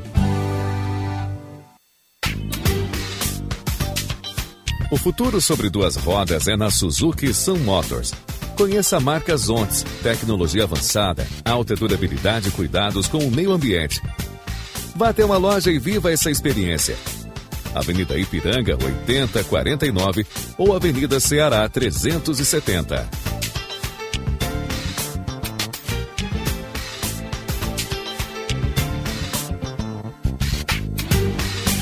Momento Adurgues e Cressol. Nós entendemos que é preciso pensar uma nova forma de viver no mundo, na qual o trabalho das pessoas não sirva apenas para financiar o lucro esta é a visão que nós queremos trazer, uma parceria na qual os associados estejam envolvidos no mundo financeiro do crédito cooperativo, no qual, além de ter oportunidade de melhores ganhos, poderão participar de um sistema de produção que envolve o pequeno comércio, a pequena indústria, a economia de proximidade e a economia sustentável. Momento Adurgues, em defesa da educação pública, gratuita e de qualidade. Nenhum dia é igual ao outro. Nem toda expectativa combina com a realidade. A vida provoca escolhas, muda de fase, surpreende. E se a gente acreditar que fica tudo bem? Fica tudo bem quando cuidamos e somos cuidados.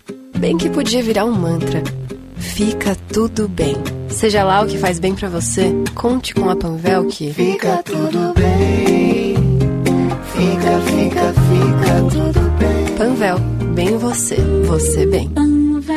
Na parceria na Adurg Sindical com a Cressol, o cooperado encontra as menores taxas e melhores condições de crédito e financiamento. Lute e coopere por um novo sistema financeiro. Você é sócio da sua cooperativa e todos crescem juntos. Com esta parceria, você se torna um agente financeiro e contribui com o desenvolvimento local e regional. Informações acesse adurgs.org.br.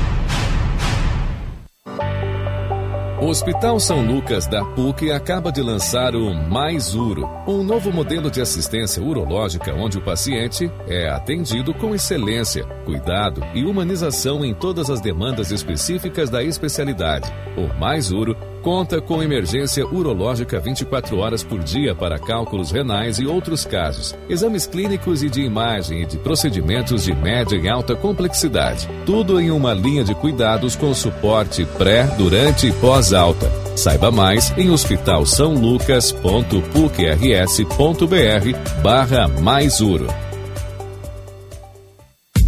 Desconto de até 71 mil reais para sair de Ford Ranger nova? Vem para o Compare e compre da Super Alto BR Ford. Neste sábado na loja da Tarso Dutra, você sai com a melhor picape do mercado, pagando o menor preço do ano. E tem mais: taxa zero, transferência, película e tanque cheio grátis na compra do seu carro novo. É o Compare e compre da Super Alto BR Ford. Super Alto BR, única concessionária Ford em Porto Alegre. Cinto de segurança salva vidas.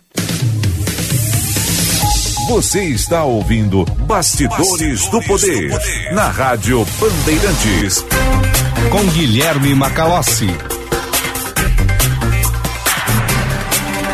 Bastidores do Poder de volta e você nos acompanha na Rádio Bandeirantes através do sinal FM 94.9, aplicativo Band Rádio, Band Play e canal no YouTube Band RS.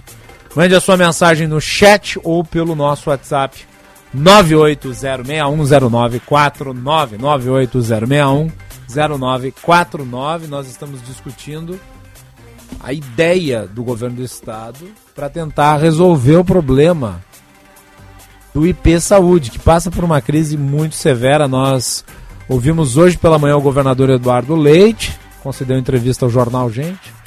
Agora à tarde, matéria da Eduardo Oliveira com o resumo da entrevista e o deputado Pepe Vargas do Partido dos Trabalhadores.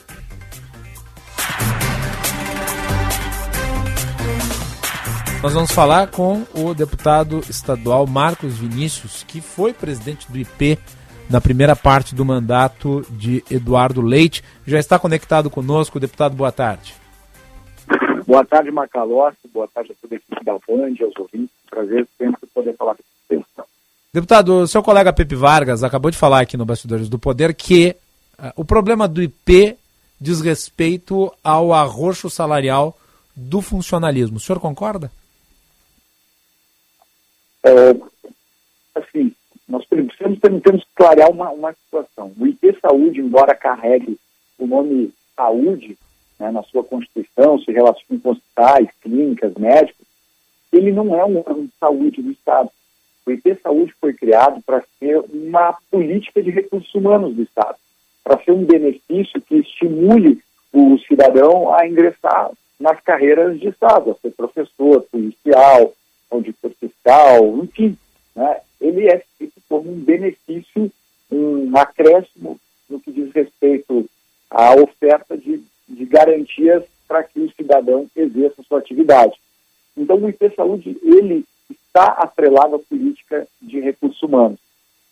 E a maneira como ele foi constituído legalmente, o Macalossi, ele também define isso, porque o IP foi é, todo ele concebido pensando numa contribuição sobre a base de salário.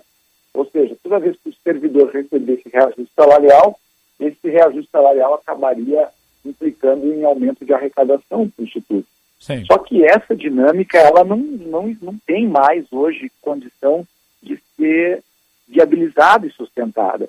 Porque desde 2005 o IP Saúde deixou de ser um plano de natureza compulsória, ou seja, o cidadão ao tomar posse do serviço público paga obrigatoriamente a sua previdência e paga seu plano. Desde 2005 isso não deixou de ser obrigatório. Então muitos servidores optaram por ir para planos privados porque o IP cobra um percentual sobre o salário. E dessa maneira, os servidores de mais alta remuneração ajudavam a subsidiar os custos das despesas de saúde dos seus colegas de menor remuneração. Mas o senhor concorda que isso é errado? O solidarismo, eu, eu sinto que ele encerrou esses ciclos de solidarismo, de socialização é, dentro do próprio ambiente de servidores do Estado, ele já não existe mais há muito tempo. Mas, mas o senhor não concorda que está errado isso? Desculpa, eu não, não te entendi. O senhor, a... o senhor não concorda que isso está errado? Eu acredito, mas que isso já está já tá superado. Em determinado momento, isso pode ter sim funcionado, ter sido importante, mas o, o, o momento, tanto na economia como nas relações humanas, mostrou que essa dinâmica de subsídio cruzado, de solidarismo entre servidores, ela se esgotou. Né? Não há esse sentimento sequer entre as próprias carreiras. Nós vemos eh, o judiciário criando seus benefícios eh, em paralelo, o Ministério Público também procurando ah, crescer na sua carreira de uma maneira dinâmica.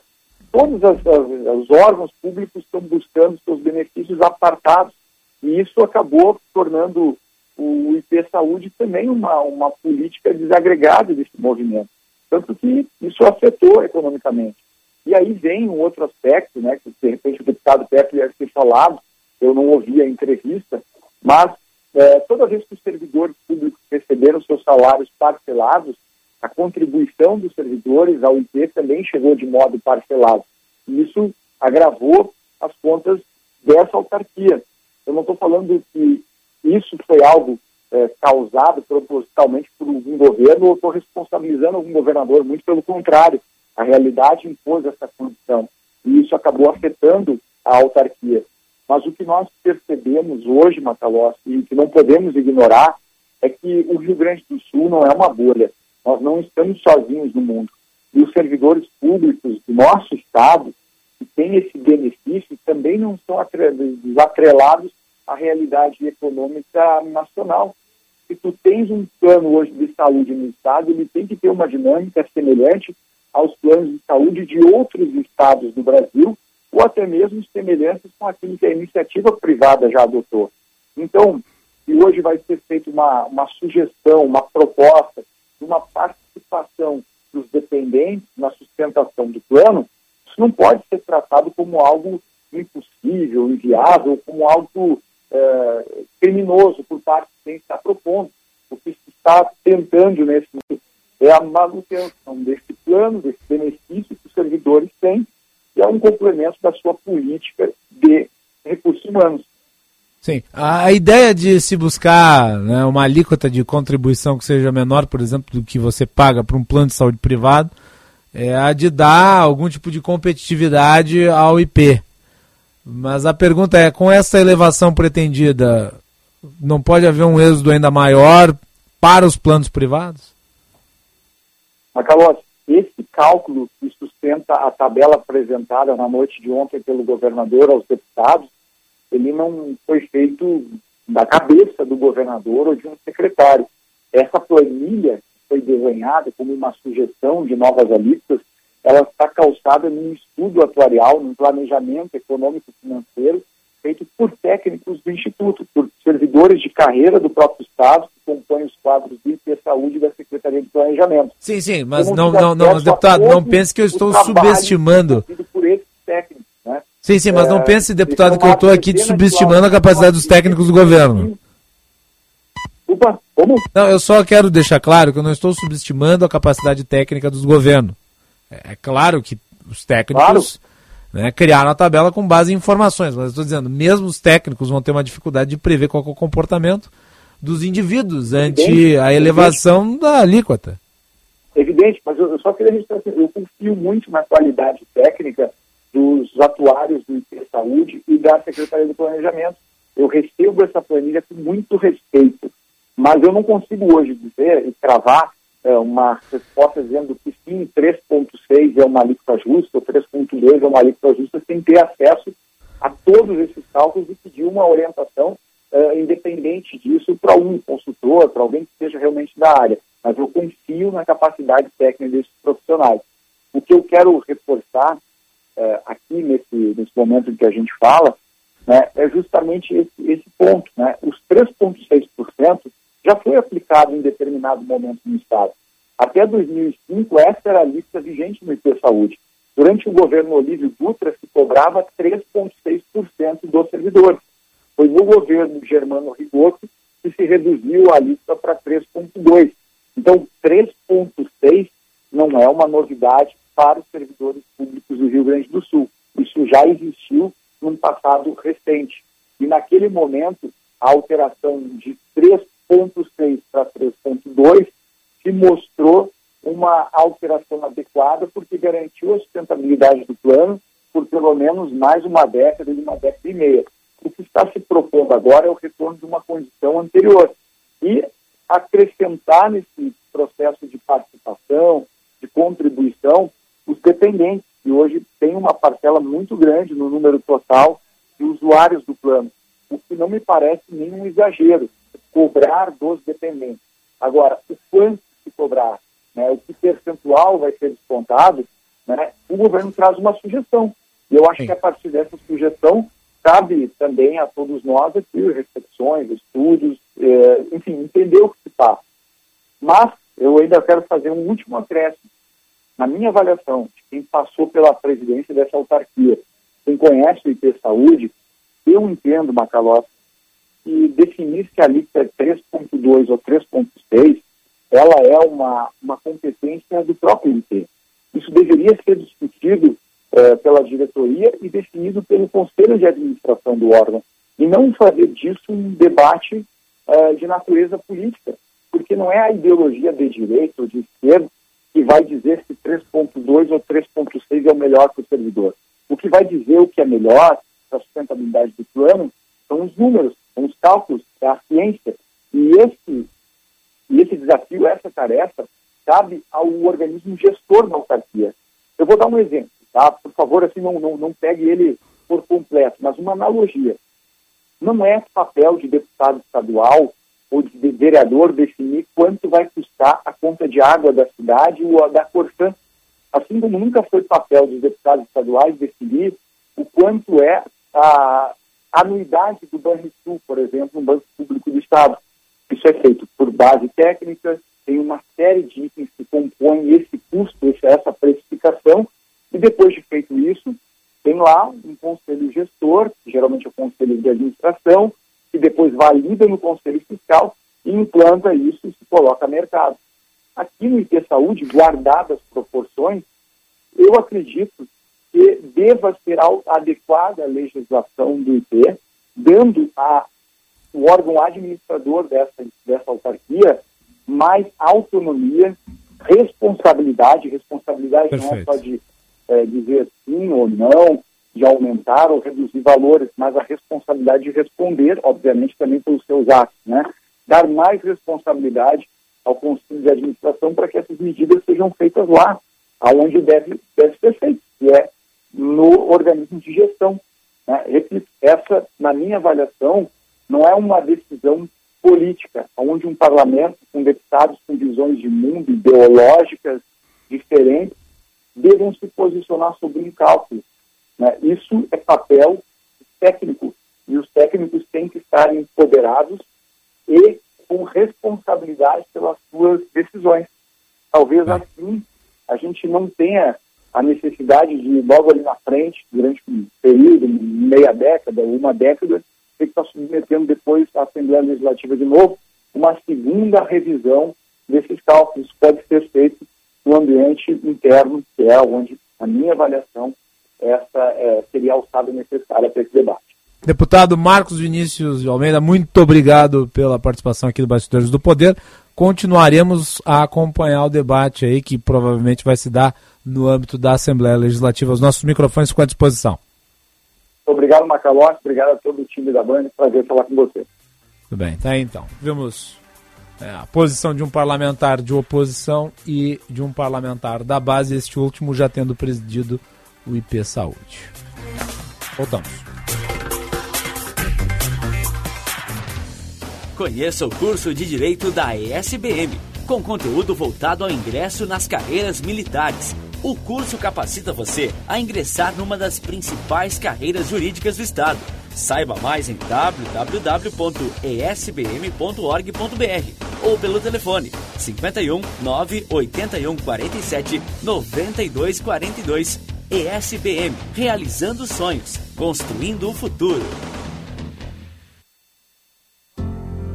Procurando hotel em Porto Alegre? Conheça o Master Hotel Cosmopolitan, localizado no bairro Moinhos de Vento. É o hotel ideal para quem viaja a negócios e também busca momentos de lazer, pois conta com apartamentos que cabem a família inteira. No Cosmopolitan, o hóspede tem fácil locomoção pela cidade, proximidade a bares, restaurantes, parques e hospitais. Com o código BAND, você garante tarifas exclusivas do Master Cosmopolitan. Acesse masterhotels.com.br ou ligue para 0800 707 6444. O Banrisul continua ao seu lado com benefícios do tamanho dos seus sonhos. Fazendo portabilidade de empréstimo de outra instituição para o Banrisul, quem é aposentado ou pensionista aproveita a redução de juros do empréstimo consignado INSS e transforma seus sonhos em realidade com mais economia. A hora de trazer seu empréstimo para o Banri é agora. Aproveite para visitar uma agência Banrisul e conhecer oportunidades imperdíveis para você.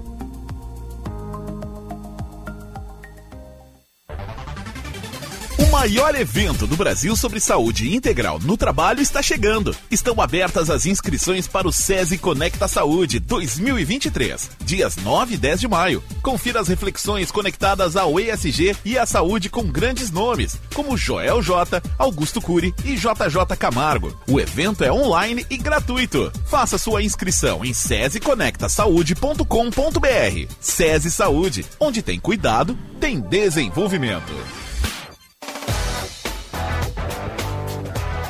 Para você abrir sorriso, venha fechar negócio na Sinoscar. Onix LT com taxa zero. Tracker LTZ com parcelas a partir de 990 reais e Nova Montana a partir de R$ 118.690. Venha dar esse presente para você. Sinoscar, a rede Chevrolet do Grupo Sinosserra. No trânsito, escolha a vida.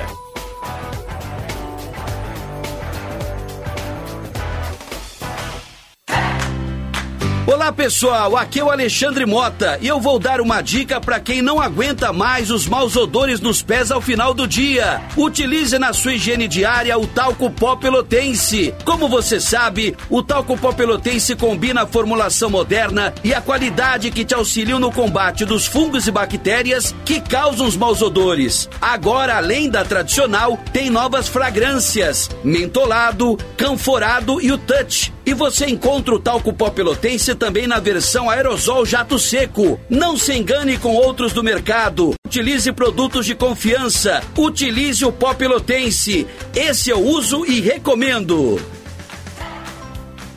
Atenção! Está com dívidas atrasadas? Ameaça de busca e apreensão? Essa é a hora de voltar ao mercado. Faça imediatamente uma análise personalizada e gratuita.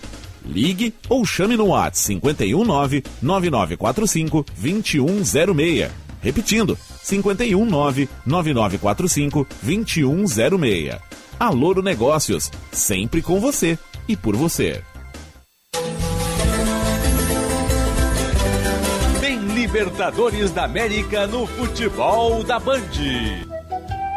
O Colorado joga dentro de casa e vai em busca da primeira vitória. Gol! Inter e Metropolitanos da Venezuela, com narração de Daniel Oliveira. Do Internacional! A bola vai rolar às sete da noite e o futebol da Bandeirantes começa às seis horas, com Tiger Junk e o jogo aberto. Jornada Esportiva. Parceria Talco Pó Pelotense. Banrisul. KTO.com. Sinoscar. E Sanar Farmácias. Bandeirantes. Fechada com você. Fechada com a verdade.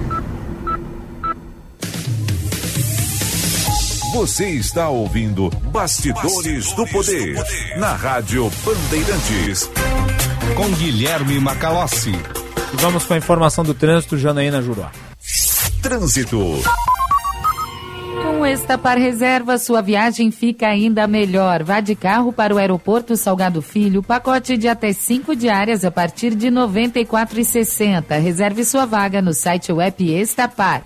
Boa tarde, Macalossi, a todos do Bastidores do Poder. Ótima terça-feira. Tô chegando com notícia boa, não tem registro de acidentes graves nessa tarde na capital e o trânsito tá fluindo sem maiores problemas nas principais vias da cidade. Avenida Protásio Alves é um ponto de fluxo mais intenso, principalmente no sentido ao bairro, com alguns pontos de lentidão para quem segue para o centro. Terceira perimetral também ainda está fluindo bem pro horário, alguns trechos com movimentação mais carregada, claro, mas sem bloqueios para os motoristas. Vai viajar pelo aeroporto Salgado Filho, estacione com o Estapar Reserva, pacote de até 5 diárias a partir de R$ 94,60. Garanta o melhor preço e reserve pelo site ou app Estapar. Macalossi. Muito obrigado, Janaína. Rapidamente aqui, porque já estamos no limite do tempo. Está se difundindo aí a informação de que a Procuradoria-Geral da República teria pedido a prisão do Sérgio Moro. Não pediu. Isso é falso. Tá? O que se pediu, isto sim, é a cassação do mandato do senador. E se houver condenação, daí, privativa de liberdade, superior a quatro anos. A, a decisão é da Lindora, o pedido é da Lindora Araújo, que é do Ministério Público Federal. Na minha avaliação, a peça foi pessimamente redigida, não poderia ser diferente, né? afinal de contas veio de quem veio, e não cabe. Ainda que eu tenha todas as restrições ao Sérgio Moro, não cabe. Por uma razão muito simples. Se você considerar o contexto, é claro que o Sérgio Moro estava fazendo uma gag. Ele estava numa festa dessas de caipira. Uma festa junina. Naquele brin... Naquela brincadeira do polícia ladrão. E daí alguém fez lá o pedido de prisão e disse: Ah, vou comprar um habeas corpus do Gilmar Mendes. Você imagina só se sair todo mundo, a gravar todo mundo fazendo piada, vai todo mundo em cana. Quer dizer, é uma aberração. Né? Voltamos amanhã. Você ouviu Bastidores, do, Poder, do Poder na Rádio Bandeirantes com Guilherme Macalossi.